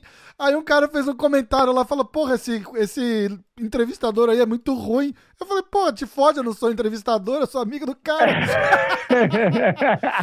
então, e aí ele tava falando, a gente tava falando disso e eu falei, ó, eu tenho esse exemplo aqui em casa. A minha pequenininha de 8 anos tá treinando e ela teve um problema na escola, cara. O menino passou. Ah, eu vi. O menino eu passou o dia história, mas e, conta e deu um tapa nela e a gente deu risada, falou, porra, isso é coisa de criança, foda-se, não se mete. E aí passou dois, três dias, o menino deu um chute nela. Ela tava sentada assim, o mesmo menino deu. O menino tinha um pouquinho de problema, ele tinha é, uma, uma leve síndrome de Down, entendeu? Mas Sim. eles aqui eles colocam na, na, classe e tal. Eu não sou contra, eu acho, eu acho bom. Porque se isola, eu acho que piora, tá. entendeu? Então, mas verdade, eles têm que, porra, mas eles têm que monitorar também, né, caralho? Então não é assim. Claro. Aí claro. passou dois, três dias, o menino chutou ela. Aí eu vim, aí eu falei para ela, eu falei, olha, é, porque na outra semana ela ia voltar lá e o menino ia estar tá lá. Aí ela tava com medo. Aí eu falei, ó, oh, mas é o seguinte, você não faz jiu-jitsu? Ela falou, faço. Eu falei, então, você vai olhar para ele, se ele vier na tua direção, você vai olhar para ele e vai falar para ele, back off. Mas olhe no olho dele e fala para ele se afastar. Se ele não se afastar, você vai fazer igual você faz na escola de jiu-jitsu. Você vai botar ele no chão, vai montar nele e vai esperar a professora chegar. E ela ficou me olhando, tipo, ah, é pra isso que eu faço aquela porra lá na academia. Então, ela não. É, cara, ela não. Ele, ele tava falando de defesa pessoal e, e, isso sumiu, cara. Ninguém fala pra ela assim: ó, oh, isso daqui, se um cara vier dar uma porrada em você, você faz isso na vida real. Entendi. Entendeu? Entendi, ela, entendi. Não, ela não tinha essa conexão. E, entendi, e, entendi. E, e, é praticamente a mesma coisa, cara. É, é... Cara, cara, ô, Rafa, vou falar uma, uma lembrando. O o, o Coroa lá, o, o, nosso ídolo ali do Nova York aí, pô, jiu-jitsu, o Coroa lá, não o nome dele agora, o mestre Minatoya. Minatoya, pô, Ricardo Minatoya. Ah, ah, ah porra! Tu não vê lá, né? Cara, eu não, eu, não, eu não consigo, cara. Eu não consigo. Não dá, não dá, eu passo mal, cara. Completamente Não, mas eu tô lembrando. Porra, tu conhece, tu conhece o Zé, porra? O Zé. O Zé. Eu vou te contar a história do Zé. Como é que foi a minha geração de jiu-jitsu. Eu tinha lá meus 13 anos. Aí o Zé aqui, o Zé dando uma aula. Cara, eu, bicho, eu tô rindo sozinho, que eu lembro disso como se fosse ontem. O Zé aqui, ó. Guerreiro, tu tá aqui, ó, na... Olha a aula, tu tá aqui na noitada, o maluco veio pra sair na mão contigo, tu já, ó, cabeçada, clichê. Ele, fala, ele fazia isso aqui no Renzo, cara. Os cara ele, dava, ele puxava aula de faixa branca aqui no Renzo. Então o cara, o cara bom, que entrava cara, na academia bom. do Renzo o primeiro dia e caía na aula do Zé. Aí o Zé fazia a mesma coisa. Aí, Cara, so, ó, so you are you are walking on the street. muito bom, é, muito bom. Porque o sotaque dele não era de Floripa, mas era de carioca, total, é, era, total. Era o Renzo, era o Renzo. You, you walking on the street, this guy comes to you, so you're gonna you're gonna knee him on the balls. E then, você vê 4, 5 faixa branca, o cara já começa a olhar pro outro e fala, caralho, o que a gente tá fazendo aqui? É, o Zé, na verdade, então, cara, fez eu pensar agora, o sotaque dele é o sotaque do Zé, do, é o dele, é, tá é, é, o jeito do Zé falar, é o jeito do Zé falar. Sim. Muito engraçado. Cara, mas assim, ô, ô, Rafa, voltando ali, cara, o ponto, bicho, é assim, lógico que hoje a sociedade a gente tem que se adaptar ao momento histórico social que a gente vive, cara. É diferente a criação minha do Rafa de hoje, cara, mudou, cara, uma geração mudou. Mas isso não quer dizer que a gente quer criar borboletinhas, né, cara? Lógico. Então, assim, tudo bem, eu não vou ensinar para alguém dar a cabeçada no cara e clincha aqui na boate. Mas a gente tá ensinando pequenos guerreiros, né, cara? Então, isso que tu falou da tua filha, olha, filha, você vai fazer aquilo assim, assado, e ela conectou porque ela, olha que esse teu relato é muito bom. Quando eu ouvi no podcast isso, pô, eu fiquei, cara, que história legal, cara. Que história boa de ouvir e de foi, contar. Foi em qual podcast? Porque, Porque eu, não, eu, não, nem, eu falo Foi no do Rório. Foi no do Rório. Foi no do né? Rório. É, é. Foi no do Rório. Eu acabo, eu acabo contando essa história porque sempre dá um. Sempre dá um encaixe essa história, um entendeu? Encaixe sobre, perfeito. sobre o assunto que a gente e, tá falando. É, é, e tu precisou conectar o mundo da fantasia, que era brincadeira de jiu-jitsu, com o mundo da realidade. Isso. E, eu, e tem uma conclusão dessa história que eu senti ela, assim, ouvindo, cara, muito foda, que eu vou falar aqui, que a gente não falou, que a conclusão é que tu fala assim, não, acabou que ela não teve problema, tal, não teve mais problema. cara, ela não teve mais problema, eu sou capaz de apostar. Porque a mudança de atitude dela para ela, com ela, externou pro cara, com pro moleque. Certeza, cara. com certeza, Certamente, com certeza. cara. É, é, é cara, é fantástica essa eu falei, história. Eu falei para ela depois, eu falei assim, eu falei, olha, você, quando você aprender de verdade o jiu-jitsu mesmo, você vai entender que qualquer pessoa que vier fazer alguma coisa para você, vai ser a escolha tua deixar a pessoa é, fazer. É, entendeu? É. Você vai achar engraçado, porque você vai saber o que, que você pode fazer com aquela pessoa se você precisar fazer. Cara, entendeu? eu então, crescendo, é, Rafa, isso é tão bom que tu falou, é tão perfeito, cara, que a gente que treina começa a pensar assim, ó, cara, realmente, cara, o filho tem que botar no jiu-jitsu, cara, é, porque essa pô. sensação de segurança, de autossegurança, é. ela é incrível, cara. E o cara adquire essa questão de rua, coisas mais simples, adquire nos primeiros meses de jiu-jitsu. É, não tem que ser um faixa acabou, preta é, durão. O cara. Raspou primeiros a, a meses, montada, é, é, saber é, montar, saber uma raspadinha básica, um chokezinho básico, acabou. É. Dois, três meses acabou, o cara já cara. sabe. Cara, Cara, três meses de jiu-jitsu, o cara já tem uma confiança que, com razão, ele, cara, eu já sou uma pessoa diferente. E se ele, porventura, tinha a personalidade de ser brigão, por exemplo, eu aposto dinheiro, cara. A gente sabe disso, tu sabe o que eu tô falando, né? Eu sei. Esse cara vai parar de brigar, cara, porque ele vai olhar para as pessoas assim, ó, beleza, brother. Ele vai, entre aspas, engolir um sapo. Ele é, vai tipo, é, meu irmão, é. eu te mato, filho. Se eu quiser, eu né? arranco a é, tua cabeça, porra, Exatamente, cara. exatamente. É, teve uma outra, cara, me, teve uma outra eu, vez, eu me... cara, que tinha um menininho pequenininho, não, ela nem fazia jiu-jitsu, cara, mas eu gosto de botar umas coisas na cabeça dela, porque ela é menininha, cara, não pensa essas coisas, entendeu? Aí tinha um menino que batia no peito dela, que assim, ó, baixinho, cara, pequenininho. E ela virou pra mim e falou assim, ó, o fulano é, é, ele é um bully. Eu falei, uh, falei, me conta mais, né? O que que aconteceu? Falei, ah, ele veio pra mim bem perto, assim, apontou o dedo na minha cara e começou a falar alto comigo. Ele, ele, era, ele era um bully, pai. Eu falei, escuta, o, o fulano, tem certeza? Ela falou, sim. Eu falei, sabe o que você vai fazer a próxima vez? Ela falou, o quê? Eu falei, você já viu o tamanho dele? Eu falei, o menino é desse tamanho. Ela, ah. foi a próxima vez que ele vier falar alto com você, olha bem para ele e fala assim, escuta aqui, ô menininho, pequenininho, para de falar assim comigo. E a hora que eu falei pequenininho, de tamanho mesmo, sabe? Eu falei assim, eu falei, listen, little boy. A hora que eu falei isso, ela, sabe aquele, aquele sorrisinho de metade da boca assim, que ela fez assim, ah", tipo, pra que, que eu tô engolindo sapo desse, desse cara? Ele é metade do meu tamanho, é, é, entendeu? É, e ali já foi uma coisa que ela fez assim, porra, que legal, né, cara? Eu falei, ah, pô, não tô nem aí, minha cara, filha, cara. Se precisar, eu falo pra ela para, assim, para, a mão na cara dele. Para, Ô, irmão, parabéns, tá? Parabéns, porque um grande irmão meu, que é o Gil, um polícia lá de Santa Catarina, um cara que a gente, porra, quando né, no Brasil a gente convive diariamente, vai treinar junto, faz paradas junto. E ele conta para mim é, a, o preconceito que ele sofre educar o filho dele da forma que ele educando um homem, né, cara? Ou no caso, não um homem, porque nesse caso a tua filha é uma menina, mas educar uma pessoa, uma pessoa que um, né, um guerreiro, uma guerreirinha, porra. Né? Então, independente da palavra, independente do sexo masculino ou feminino, a gente tem que educar pequenos guerreiros por um mundo que não é fácil, cara. Pô, e cara, eu te ouvindo, ouvindo esses teus relatos, assim, é muito legal, porque pô, a gente começa a achar assim, caramba, bicho, só tem pai bundão, pelo amor de Deus, cara, o que, é, que tá é, acontecendo? É, Só tem é, gente não, passando a mão. Ai, filhinha, eu vou lá resolver pra você, Liga filhinha. Pra eu vou falar. Ai, o que escola, que tá... né? Que é, isso? cara, que isso, cara? Que isso, cara? Cara, o jeito que tu contou essa história no podcast com o Royal, o jeito que tu tá contando aqui mais detalhes agora, me, cara, tá me deixando com um sorrisão assim, ó, é cara, massa, que maneiro. Né? Pô, alto pai, alto é, pai. É, mas eu aprendi isso com, com o jiu-jitsu também, cara. muda, muda muito o jeito da gente ver as coisas e o jeito de, de ah, agir, que legal. entendeu? É bem, é bem bacana, cara, é bem bacana. Cara, é, cara, eu. É. Fala, fala como é que tá a vida no Texas, cara. Eu, eu, eu, me amarrei em saber que você tá morando aqui agora, cara. Por que Texas? Então, os, eu... os, Estados Unidos eu entendo por quê, mas por que Texas? Cara, então, é, vou, vou, contar da forma mais rápida possível para não te encher o saco, mas o, o, desde criança eu vejo meu pai vindo para os Estados Unidos, né? Meu pai, na época, vinha com o dinheiro do bolso dele guardado, que não era fácil, não era esses salários altos que delegados uhum hoje tem lá, no, principalmente, sei lá, em alguns estados, Santa Catarina e tal. Nada contra, tem que ganhar bem, sem problema, mas pelo amor de Deus, né? Reclame de qualquer coisa menos salário, né, bicho? Pelo amor de Deus, cara. O Brasil tem umas coisas em.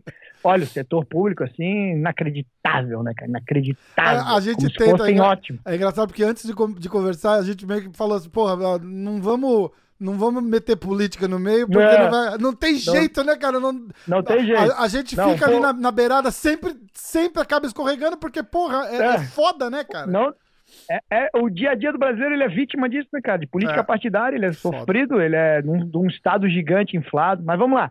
Eu só quero dizer que o meu pai, na época, era uma dificuldade fundida, Rafa. Ele tinha que guardar o dinheiro dele lá. É, as coisas, imagina, cara, viajar hoje, tem gente que já acha uma dificuldade incrível, sair do conforto. Imagina, eu tô falando quanto tempo? Mais de 30 anos atrás, pô. É, mais de 30 anos. Sim. Final dos anos 80, 90, anos 90, meu pai indo para os Estados Unidos treinar, fazer treinamento com a inteligência americana, SWATs e etc. Então eu sempre tive esse coração americano. Meu pai, tudo que meu pai falava pra gente era sobre a, né, quando pequenininho, a educação espartana, os guerreiros espartanos, os americanos e suas guerras, a Constituição americana. Eu aprendi Constituição americana com meu pai, pô.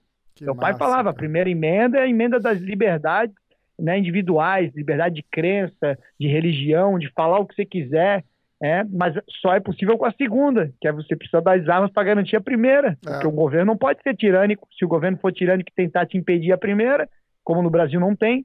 Então, assim, já vou te responder a primeira coisa, motivo que eu tive que sair do Brasil é, número um, é liberdade de expressão, né? No Brasil, eu vou acabar preso. Cara, tá ficando né? ridículo, é... tá ficando ridículo. Eu, eu acompanho, é impossível. eu acompanho é. pouco. Eu vou falar com, com vontade, eu acompanho pouco. Eu não, eu não faço muita questão de, não, de, dá nojo, de né? acompanhar, porque tá ridículo, cara. Tá, tá, o mundo tá é. muito chato, na verdade, entendeu?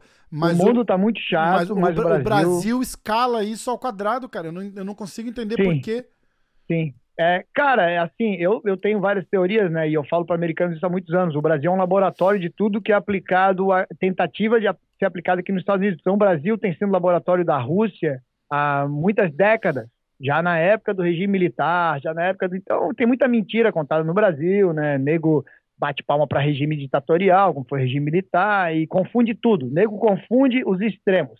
Então, é ditadura de direita ou de esquerda, de, né, o Brasil ele, o Brasil é maluco, o Brasil é insano e propositalmente ele é, é, desde o golpe da República no Brasil, o Brasil é uma coisa só, é uma, é uma democracia, né, um Estado democrático socialista, né, cara, uhum. influenciado por agentes, isso aí é, isso é mais do que óbvio, né, múltiplos agentes da KGB invadiram as escolas é, brasileiras, né, as universidades há muitas décadas atrás, o cenário político, e aqueles bananas, aqueles babá, a maioria do político ele é, um, ele é, um, ele é honesto ou burro, mas ele é um banana, ele é burro, intelectualmente muito curto. O político brasileiro é um ser de intelecto baixíssimo, muito baixo. Honesto ou não, não me interessa discutir aqui corrupção ou não.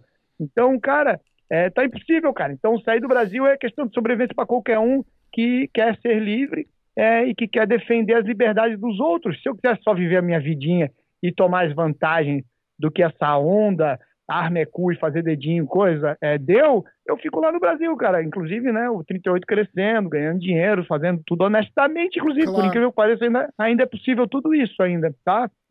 É, eu e meu irmão, que é meu sócio, somos de vida pessoal muito simples, a gente, sei lá, a gente paga salário no 38, 10 anos é a mesma coisa, a gente não se importa com isso, a gente é muito simples, a gente faz pela por algo maior do que a gente. Então, com esse tipo de sócio, cara, é, é para sempre. Eu, dificilmente a gente vai, né, vai quebrar ou não vai funcionar. Mas a outra luta que faz parte da minha família desde inúmeras gerações, mais de 20 gerações conhecidas, eu descendo, tá aqui no meu boneco, cara. Isso aqui é a cruz da Ordem de Avis, cara. Isso aqui... É... Tô vendo, pô, legal essa, essa cruz é a cruz que o, né, os meus ascendentes, cavaleiros cruzados, é, utilizavam para combater a expulsão dos mouros da invasão europeia, cara. Então, porra, eu descendo de pessoas que deram tudo historicamente por algo maior do que elas mesmas. Sim. Deixaram a família, deixaram os filhos para se sacrificar por um bem maior, né? Pela sua nação, pela sua comunidade. Então, esse sentimento não adianta, não adianta eu tentar fugir dele, ele está no meu sangue. Então, por isso que eu sou extremamente combativo com isso, que eu, eu falo as verdades, eu tiro a máscara dos mentirosos. E, cara, não tem um futuro longo, no, não tenho mais, né? Acabou o futuro é, para mim no Brasil vai. com esse tipo de atitude, pois cara. É. é. muita, é muita covardia, cara. Eles utilizam os próprios órgãos, né, é, através de medidas arbitrárias e ilegais, quanta coisa eu passo com o Exército, restrições que eles criam que não existem, só para me ferrar, para ferrar o meu negócio. É. Polícia Federal, Deus o livre. Polícia Federal, meu Deus do céu, a polícia que não se entende entre si, né? Agentes federais e delegados se odeiam, se brigam, não, se matam. Um cara, ridículo. é uma, é uma eu vergonheira. Que, eu lembro que desligaram o teu Facebook uma vez, bloquearam o seu Facebook, lembra disso? Você fazia, ah, você fazia umas é. lives, não era isso? Pra falar Sim. e não sei o quê?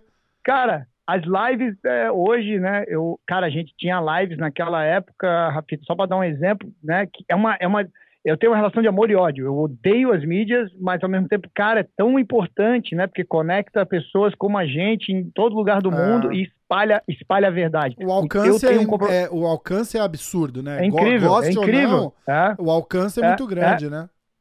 Mas assim, cara, a gente tinha live lá comum de 5 mil pessoas assistindo no Facebook. Hoje o Facebook praticamente não funciona, não usa há muitos anos.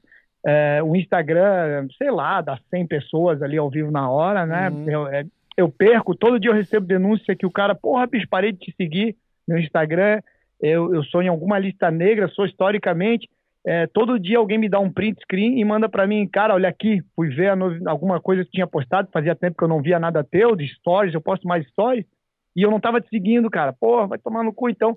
Essa Caraca. série de boicote. É, cara. É, é, é, direto, cara, direto, direto. Meu Instagram mesmo é 100%. Então, Cara, no Brasil, né, para eles, pra, a, a, quantidade de sacanagem que sempre fizeram comigo, continuam fazendo, né, e, e, pô, se você quer um propósito maior que você, se você quer eventualmente ter uma família, né, criar sua própria família, etc., para mim tornou-se impossível, é impossível fisicamente é, pensar nesse futuro no Brasil. Então, isso motivado ao fato que eu sempre tive um coração americano, sempre me senti americano. Eu não acredito em fronteiras, eu acredito em culturas, Sim. né? E a gente, eu me identifico muito com a cultura americana. Então, os Estados Unidos da América é um país feito de pessoas do mundo inteiro, imigrantes do mundo inteiro. Brasil é um país feito de pessoas do mundo inteiro, né? O, brasileiro original é o nativo, é o indígena, as é. tribos diversas que tinham lá, né? Tirando as tribos diversas que tinham no Brasil e assim nos Estados Unidos, a América é feita de imigrantes, cara em especial Brasil e os Estados Unidos têm uma figura muito parecida, né, cara? Imigrantes Sim, do mundo inteiro. É, pô, é, né? é, é, praticamente, quando você olha, é, é, tirando os ingleses, que eu acho que a gente não tem tanto no Brasil, é, mas, é, pô, é os Estados Unidos, né? Italiano, é, tem comunidades italianas Euro... imensas. No Brasil, Tudo, acho que de três de cinco brasileiros têm descendência italiana. Pô, né? italiano, e, alem, e você alemão, vai, pro, você vai aí pro sul, é, é alemão, é. e em São Paulo é. tem bastante japonês. Então é uma mistura absurda, é. como, como, aqui, né? Sim. Sim, como aqui. Então isso faz com que, antes que alguém entenda assim, ah, oh, meu Deus, mas eu sou brasileiro. Não, eu acho bonito você ter orgulho, mas o que você faz pela tua nação, número um, ou você faz para você? Né?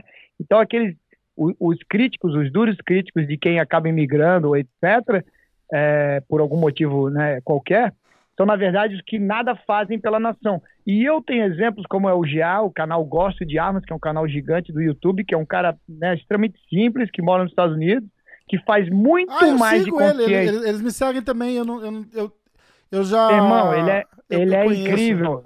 É muito Miragai, legal. ele é incrível, é, ele Miragai, é muito legal. É, é, é. Cara, ele faz muito mais Highland, né? O seu vagabundo. a hora que você foi mostrar o, o boneco, o logo, que eu comecei a rir, eu falei, eu falei você vai mostrar para, o, o boneco QTS.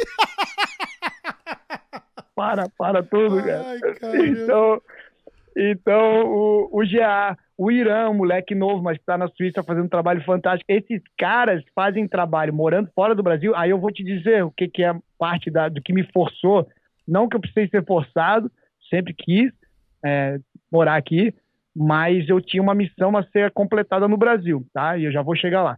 Mas o Irã faz um trabalho fantástico, melhor do que a maioria dos, dos brasileiros envolvidos com política no Brasil, fora do Brasil. Então, você, o professor Olavo de Carvalho, então você tem que ter a mente saudável num ambiente que ainda te permite a liberdade de expressão para poder você levar a verdade às pessoas. O Brasil é a perfeição política partidária, bicho. É uma máfia, né? Loucura. E é loucura, cara.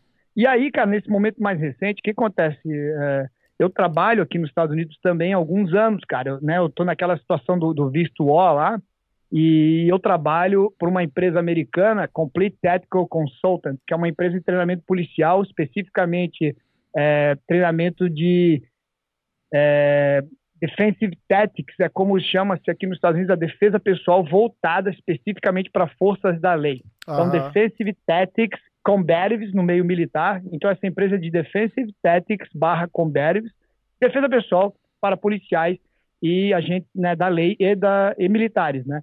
E, e eu, né, sou um consultor, sou um, um, instrutor, sou, enfim, trabalho com essa empresa há vários anos aqui. A gente desenvolve uma expansão de um network muito legal, né, diversas agências lá em Oklahoma. É, o Oklahoma, o que abriu as portas de Oklahoma, foi um cara que é do Royce, cara, que é o Troy, que é um atirador fantástico, campeão nacional de tiro, policial é, da SWAT há mais de 20 anos, um cara inteligentíssimo, fora de série do jiu-jitsu, então jiu-jitsu abrindo portas, abrindo portas. É, e, e, é muito legal porque o estado do Oklahoma é esquecido pela, pelos turistas, turistas só falam Nova York, Flórida, né? uhum. né? É, Califórnia e a Texas é fazenda cheia de arma, né? Mas o, Oklahoma é um estado muito conceituado pelas forças policiais, que as forças policiais é o estado onde a polícia mais se envolve em enfrentamento criminoso, onde a polícia mais acaba tendo que é, matar criminosos em confronto. Então, é uma polícia muito experiente, a de Oklahoma, desenvolvendo um trabalho lá junto com essa CTC. E esse meu visto, ele permite a eventual evolução para o Green Card, né, cara? E eu, só que o problema é que para eu evoluir para o Green Card, eu teria que passar um período longo aqui nos Estados Unidos, né? Então isso é novidade para muita gente que vai ouvir a gente agora. Eu, na verdade, né, não, fora do meu meio muito pequeno ali, quase ninguém é, sabe, né, que uhum. eu de fato estou nesse período aqui ficando mais longo nos Estados Unidos, que é um período. Vou continuar indo para o Brasil, os projetos continuam a todo vapor lá, mas eu preciso ficar aqui fazendo, né, por conta desse meu processo Pelo de migração. Seis meses fato, e um dia, é, não é isso? É, ah. então vou ter que ficar aqui, cara, e, cara, por mais que eu ame tudo que eu faço no Brasil, é, o guerreiro nasceu para a guerra, né, e não tem problema nenhum, mas eu tenho que te admitir, eu, o guerreiro nasceu para a guerra, mas o guerreiro é motivado pelo resultado da guerra. Uma guerra que você só perde é difícil, cara. É, é difícil porra. você continuar nela. Então, eu, eu, eu mudei o meu front e eu estou lutando internacionalmente, talvez, né, num campo aqui nos Estados Unidos, onde a vitrine para o mundo vai gerar. Olha o exemplo que eu quero te dar, cara. Lógico, eu não estou me achando nenhum salvador de nada, estou dizendo o que eu estou fazendo. O UFC teve que. O Jiu-Jitsu teve que criar o UFC nos Estados Unidos para no Brasil exportar o jiu-jitsu de volta. O é jiu-jitsu ser valorizado né? no Brasil. É, absurdo. É um né? absurdo, é um absurdo, é um absurdo, né? Graças a Deus o Rorion veio para os Estados Unidos, graças a Deus fizeram o UFC, graças a Deus dezenas, centenas, milhares de professores capacitados, faixas pretas saíram do Brasil e vieram para cá para gerar profissionalismo e devolver para o Brasil, ensinar de volta como é que se dá aula de jiu-jitsu, como é que se é. monta academias e tornar, inclusive, entre aspas, cool. Agora, né, modinha ah, também. Agora que, é cool né, de novo, né? É. Mas, é agora, cool mas agora é um cool bom, né? Porque é um cool bom, né? quando, cool quando bom, entrou, é, virou é. modinha, a gente falou, é, virou uma moda de merda aquela primeira vez. Queimou, né? Os caras deviam ficar putos, é, Queimou. Porque não tem nada a ver. Você vê, você fala de jiu-jitsu, você conhece jiu-jitsu, não tem nada a ver com a filosofia que foi criada naquela época, né, cara? É, é, é. é mostra o, a, a, babaquice do, do, da, da, cabeça de algum. De, de, da, da, é classe, da, sei lá, classe média brasileira, né, cara? É, Pitboy, pitbull pit e, e, camisetinha regata, e eu faço jiu-jitsu e porra, bicho. É, é, tudo que o jiu-jitsu não quer. E aí, cara, daí, Rapita, né, falando de jiu-jitsu, depois da experiência com o Renzo me mandou em 2005 para 2006, me mandou para São Francisco para ajudar um irmão dele lá. Depois, na sequência, acabei é, treinando, já de imediato ali, procurei treinar com o Ralph, que para mim crescia, assim como o Renzo, admirando né, o pitbull da família, o casca grossa. Uhum. É, comecei a desenvolver alguns trabalhos lá com o Ralph, né, também me deu a oportunidade de ajudar eles lá e tal. Passei um período lá, é, então passei lá 2006, voltei para o Brasil, depois 2007 voltei para lá, Aí, 2008, fui para a Ásia, fui, pô, fui para acabei indo para a China, sendo o primeiro faixa preta a, a, ter um negócio privado na China. Só existia jiu-jitsu em Beijing, dois faixas pretas, o Pedro Bebê Johnson Shimal e o Chad, Chad Quinn, que é um americano, que trabalhavam para o governo chinês para um evento chamado Art of War, que era um evento basicamente treinava lutadores profissionais chineses, né, que a China é, patrocinava, uhum. mas academia, academia privada mesmo, nós fomos a primeira academia, Shanghai BJJ, é, desenvolvendo um projeto lá que está tá, tá até hoje, na verdade. Aí morei em alguns lugares, Tailândia, passei por vários lugares ali, experiências muito maravilhosas, e sempre pensando em voltar para os Estados Unidos. Em 2009 eu voltei para os Estados Unidos, passei mais um período nos Estados Unidos, voltei para o Brasil em 2010, né, e aí eu ia ficar pouco tempo, acabei ficando, cara, acabei trabalhando para cacete lá no Brasil, e acabei vendo, cara, as pessoas, né, precisam de mim aqui, o 38 precisa de mim. E eu consigo, com esse gás que eu tô de ter morado fora, com toda essa experiência, eu consigo trazer bastante gás. Aí eu achava que ia durar um período, né? Ia ajudar lá a máquina a ganhar um gás e ia vazar, né, cara? Nunca consegui. Fiquei, então, esses últimos 10 anos entre é, as minhas viagens, mas mais tempo no Brasil, uhum. é, baseado no Brasil, mas sempre viajando, que mantia importante, inclusive, não só para os projetos na área técnica, na área de auto aprimoramento pessoal, profissional, uhum. mas me, me mantia saudável da mente, cara. Graças a essa oportunidade de poder trabalhar viajando, manteve minha mente mais saudável um pouco, porque eu não consigo acreditar em, hoje em lucidez e, e, e, e apego é, político-social, né, apego de querer mudar alguma coisa no Brasil e se manter lúcido. Não dá, você vai enlouquecer completamente. Ou você é essa massa que um dia berra Lula, outro dia berra Bolsonaro, mas nem sabe o que está fazendo. Pois é. Né? Essa massa aí sempre vai existir. É, então, é, a gente não é essa massa, somos pessoas diferenciadas e é impossível ficar lúcido e não fazer parte e fazer parte de uma mentira quieto, né, cara? E aí fui planejando a minha vinda de fato para cá e nada mais conveniente, né, ironicamente, do que o estado do Texas pela questão das armas, da, das da, liberdades é, individuais. É, liberação, né? é um estado é um estado bem mais é. liberal, né? Quer dizer, é, cara, liberal, tem... não aspas, no termo inglês, né? né? É, isso, é. isso, isso, isso. É. Não, é. E, e, você tem aquela cultura que lá no Brasil, as pessoas que nem a gente gostavam bastante, cara, que é a cultura, sei lá, de ir na, no sítio de um tio, na fazenda, você tem a cultura do rancho aqui no Texas, né? Então, apesar das pessoas estarem na cidade, trabalharem na cidade, mas é engraçado, muita gente não mora na cidade, mora num, num rancho mesmo, mora então, pô, aqui a cidade de Dallas, cidade gigante, mas uma hora e pouco, uma hora e quinze, a gente é, é o tá rancho no meio do, do nada, cidadezinha, é. cidadezinha de interior igual do Brasil, né, cara? Chão de terra. Igual do Brasil. É. Cara, igual, muito legal, cara. E o, e o Ives, que é o meu amigo de infância, que é um, pô, mora nos Estados Unidos há 16 anos de idade, mas é um amigo desde aquelas épocas lá, é, morou 10 anos em Hong Kong, tocou é, uma, uma trade em Hong Kong por muito tempo. Ele, de uns cinco, seis, seis anos para cá, ele voltou a morar para os Estados Unidos, casou com uma americana, lá da Califórnia, e se mudou para Los Angeles. Lá em Los Angeles ele ficou esse período todo, sempre planejando eventualmente sair e buscar uma terra, um rancho, né, um lugar para desenvolver essas atividades que ele gosta muito, que envolve o tiro, a prática do tiro. Ele acabou adquirindo esse rancho, mas continuava morando na Califórnia. Isso já tem, acho que uns dois para três anos. E mais recentemente, uns seis meses para cá, ele de fato vendeu a casa da Califórnia e comprou uma casa aqui em Dallas. Então ele mora com a mulher e com o filho. Que legal. É, o filhinho pequeno. Ele tem uma filha aqui é, de, uma, de uma outra relação quando ele era novo. A filha, acho que tem 17 anos já aqui em Dallas também. Então acabou unindo uh, mais também a proximidade com ela. Os pais dele, apesar de serem empresários no Brasil, mas tem uma relação forte aqui por causa dessa filha que ele teve, então vem há 17 anos, vem uhum. para Dallas constantemente, tem até casa aqui, inclusive. O pai tem, a, o, o irmão dele tem mais velho. Então juntou para ele foi perfeito, né? Juntou a, o lance das armas do, do rancho com isso, a gente começou a desenvolver é, mais, na, né, de fato, a acontecer as nossas ideias que antes ficavam só no campo das ideias. A gente fazia só para nós, do âmbito pessoal. A gente sempre teve envolvido com treinamentos aqui mais especializados. Eu tenho o prazer de, sei lá, cara, treinar e, e, e, com pessoas que eu queria só ter conhecido na vida. Eu tenho uma cagada na vida de, pô, treinar, ter os caras de amigo, né? Membros da Operações Especiais da Ativa dos Estados Unidos. Demais, incrível, né, pessoas, pessoas incríveis, cara. E a gente começou a, cara, Ives, vamos trazer esse negócio, vamos começar a trazer os brasileiros para se especializar aqui. Porque se você quer ser bom de verdade, é igual você fazer jiu-jitsu e tá, não sei, cara, na, na, vou chutar aqui, não sei como é que é lá, mas na Groenlândia, na Greenland, na Groenlândia. Uhum. E um sonho você, cara, eu vou pro Brasil para aprender jiu-jitsu é, na ponte, no, né, no cara? Rio de Janeiro, eu vou pra, ou eu vou agora, isso, eu, vou para Nova, Nova, York, York no, no Renzo. Renzo. É, isso.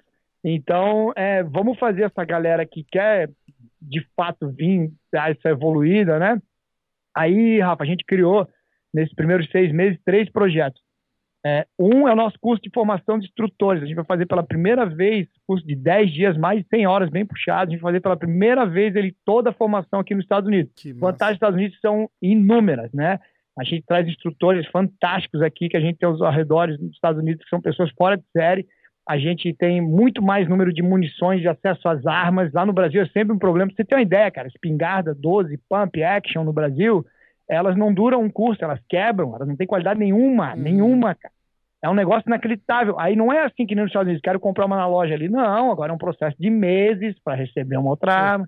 Então, tudo isso você não passa aqui, né? Primeiro que aqui as armas são boas, as armas são muito boas. Segundo, se ela quebrar, eu peço uma peça no Amazon, chega em um, dois dias, Pois né? é. Então, cara, é, é incrível, né, cara? Então a gente já fez o tem o curso de instrutores, esse vai acontecer em maio. Agora em março a gente fez o Lead Firearms Instructors, que é, que é o cara que já é instrutor, a especialização para instrutor de tiro.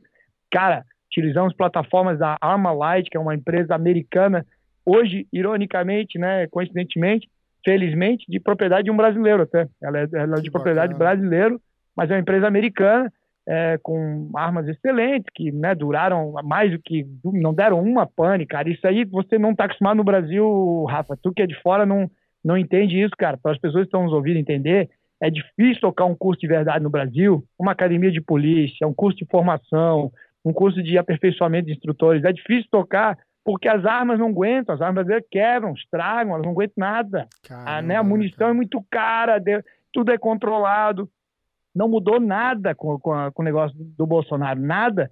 O exército brasileiro está tratando como se tivesse o Hadouken lá ganho. Né? As dificuldades são gigantescas, cara. Eu, eu nunca fui, nunca passei por período de tanta fiscalização na vida.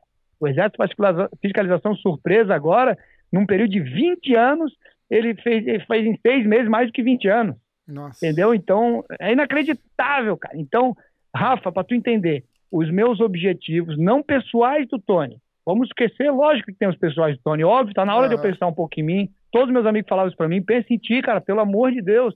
Tudo bem, tá na hora de pensar um pouco em mim, mas não só exclusivamente de mim, meus objetivos pro 38 crescer envolvem esse projeto do 38 América, cara. Então, É. Cara, resumindo, falando pra cacete, encheu o saco, mas é isso, cara. Então, a história do- Teve da, da pra minha cá vinda pra cá Pra é, conseguir melhorar continuar o teu pra projeto com qualidade, certo? é isso aí. Cara, É isso aí. e, é, e é demais. Eu acompanhei esse último que, pelo, pelo teu Instagram. Eu vi vocês construindo a, a casa A lá. casa. Cara, ficou, porra, cara, demais. Quando que você consegue fazer É, uma parada dessa lá no Brasil com a Rafa, tu é um- acessibilidade que você tem aqui, né, cara? Tu é um cara que tem a tua história pessoal que eu já conheço, né? Um, bastante dela. A gente já conversou bastante sobre isso, porque eu sou curioso das pessoas. Quando eu estive te visitando aí, às vezes que a gente conversou, pô, Rafa, tal, fazia um monte de pergunta pra tu. Cara, a sensação que a gente tem, não sei se você vai concordar, concordar comigo, mas é assim, que na América, se você é honesto, trabalhador, quer trabalhar, tudo é dez vezes mais fácil. Sim, Dez sem dúvida, sem dúvida, cara, sem dúvida. É- é- se você bota tua cabeça, o teu foco no que você quer e se dedica, acontece, cara. É, é- é impressionante. É impressionante, é, sem- é sempre assim. é. É. Porra, cara, que legal saber que você tá aqui. Pô, foi uma, foi uma novidade boa de verdade.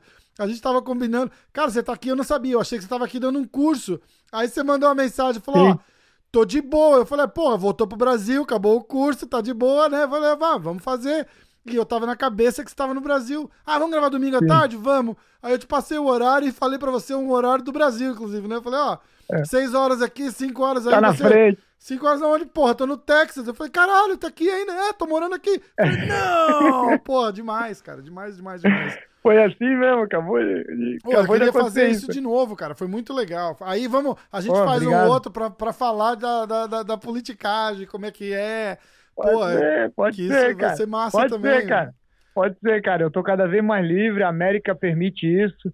God bless America, o último lugar que stand for freedom né, no planeta, é, puta merda, né, cara? Quando eles a- levam muito a é, sério isso aqui, o- né, cara? É, O único lugar, o último lugar do mundo que você fala, você tem um coração, que você tem uma sociedade que os pais fundadores da América, quem, quem criou a América, né, os re- eram rebeldes que se rebelaram con- contra um- uma tirania que era o governo. Então o povo americano não engole sapo assim como o brasileiro. Ele olha para os políticos dele e pensa assim, ó, baixa tua bola aí, rapaz, para não, arrancar tua cabeça. não, Então já. não misturar liberdade com vagabundagem, porque fez merda aqui, paga caro. Né? É cadeia é, mesmo, não exatamente. tem mimimi, pode ser famoso, exatamente. pode ser rico, pode ser o que quiser, cara. Acabou. Não tem, não tem essa. É isso aí, cara. Porra, que massa, Tony. Que massa. Foi massa é. pra caramba. Foi bem legal mesmo, velho. Obrigado, irmão. Obrigado, cara. Fico mais feliz, cara. Eu fiquei até. Pô, a gente não gosta de falar isso, né? De sentir isso, mas fiquei até lisonjeado. Tu queria conversar comigo desde Muito, a primeira vez. Cara, porque falando, vamos eu, conversar aí. Eu tenho essa, é. eu tenho essa, essa coisa de, de, de querer. Pô, é, é, é um assunto interessante, é um cara inteligente que, que, tem, que tem projetos Pô, eu, eu, eu acompanho, desde que a gente se conheceu, eu comecei a te acompanhar e, e, vai, e vai vendo seus projetos, vai vendo as coisas que você trabalha. Pô, é legal demais, cara. Eu sempre, sempre quis. Foi show. Muito bacana. Foi, o, que, foi uma conversa bom, legal pra caramba. A gente precisa fazer de novo agora. Pô, obrigado, cara. Agradeço muito, cara. Muito, muito, muito. É, como eu falei, cara, não, é, as coisas que eu faço são os momentos mais felizes da minha vida, cara. Tá conversando contigo é um deles, então já que tô massa. aí, cara, a hora que quiser. Esse outro curso em maio, quando, é, quando que vai ser em maio? Tá com data marcada já? Tá com data, todos os cursos têm data. Esse de maio é de 6 a 15, se eu não me engano. 6 a 15 é um curso de formação de instrutores. Então, quem tem interesse em formar um instrutor de tiro, inclusive público americano, a gente uhum. vai ter é, presente, né? É, brasileiros que moram aqui, tem até um americano de fato, americano-americano vai fazer, e brasileiros que moram aqui estão bem mais que bem-vindos. Pode, pode. Aonde que vai para? Aonde eles vão para se inscrever? Como é que faz? Se inscrever no site Clube é, C-L-U-B-E, não esqueça do E, não é Bemudo, uhum. que nem em português, Clube38, número 38.com.br, ou no próprio Instagram, arroba clube38, número 38, né? Clube 38, lá no tá. próprio Instagram, cara. Eu vou botar, ali... eu vou botar na. No, no, conforme você falar, eu vou botar o, o endereço no, tá. no, no vídeo pra, pra galera ver também. E é bom que dá, tá. pra, dá pra se inscrever. É de, de que dia de novo? Que dia que vai? É 6 a 14 de, de maio. 6 a 14 de maio. Tá. É. Então eu vou. É. Quando, quando a galera vê, de 6 a 14 de maio, vai estar tá rolando o curso. Entra lá, se informa pelo menos, dá uma lida, vê como é que é, liga, pergunta, manda mensagem no Instagram, incomoda cara, o Tony aí. Lá, isso, lá no Instagram, cara, é, olha, é, via de regra a gente atende bem, muito bem, tá, gente? Então, assim, tem orgulho ali de, do nosso atendimento, mas se tiver algum problema, você fala, pô, como é que é, Tony e tal. Lógico. Mandei lá, manda no meu pessoal mesmo, o Tony Eduardo e no meu, e, e, e, e, me, e me escolhemos a gente lá, que a gente. Às vezes acontece, cara. Às vezes passa batida alguma coisa e eu já vou lá e resolvemos na hora, tá? Mas eu faço muito isso, cara. Às vezes chega uma mensagem, você olha a mensagem e tá enrolado fazendo alguma coisa e fala, depois eu respondo. Aí você tirou Isso a é notificação é da mensagem, você esqueceu, fudeu, né? Foda. Fudeu. Foda. Isso é, tem que cuidar muito. É, é, é. Bom, mas entra lá, o ideal é no site, manda e-mail, liga, pergunta. É. É, ó, o ideal é no site, porque no site você vai ver a descrição do curso, o que, que ele trata. Então, às vezes, né, a pessoa tem um monte de dúvida, né? Não seja que nem a gente está sendo hoje, preguiçoso, né, cara? Então, você olha lá no site, lá, é, os tópicos, o, o, tempo, quanto, as coisas que vão ser abordadas, enfim, e Isso.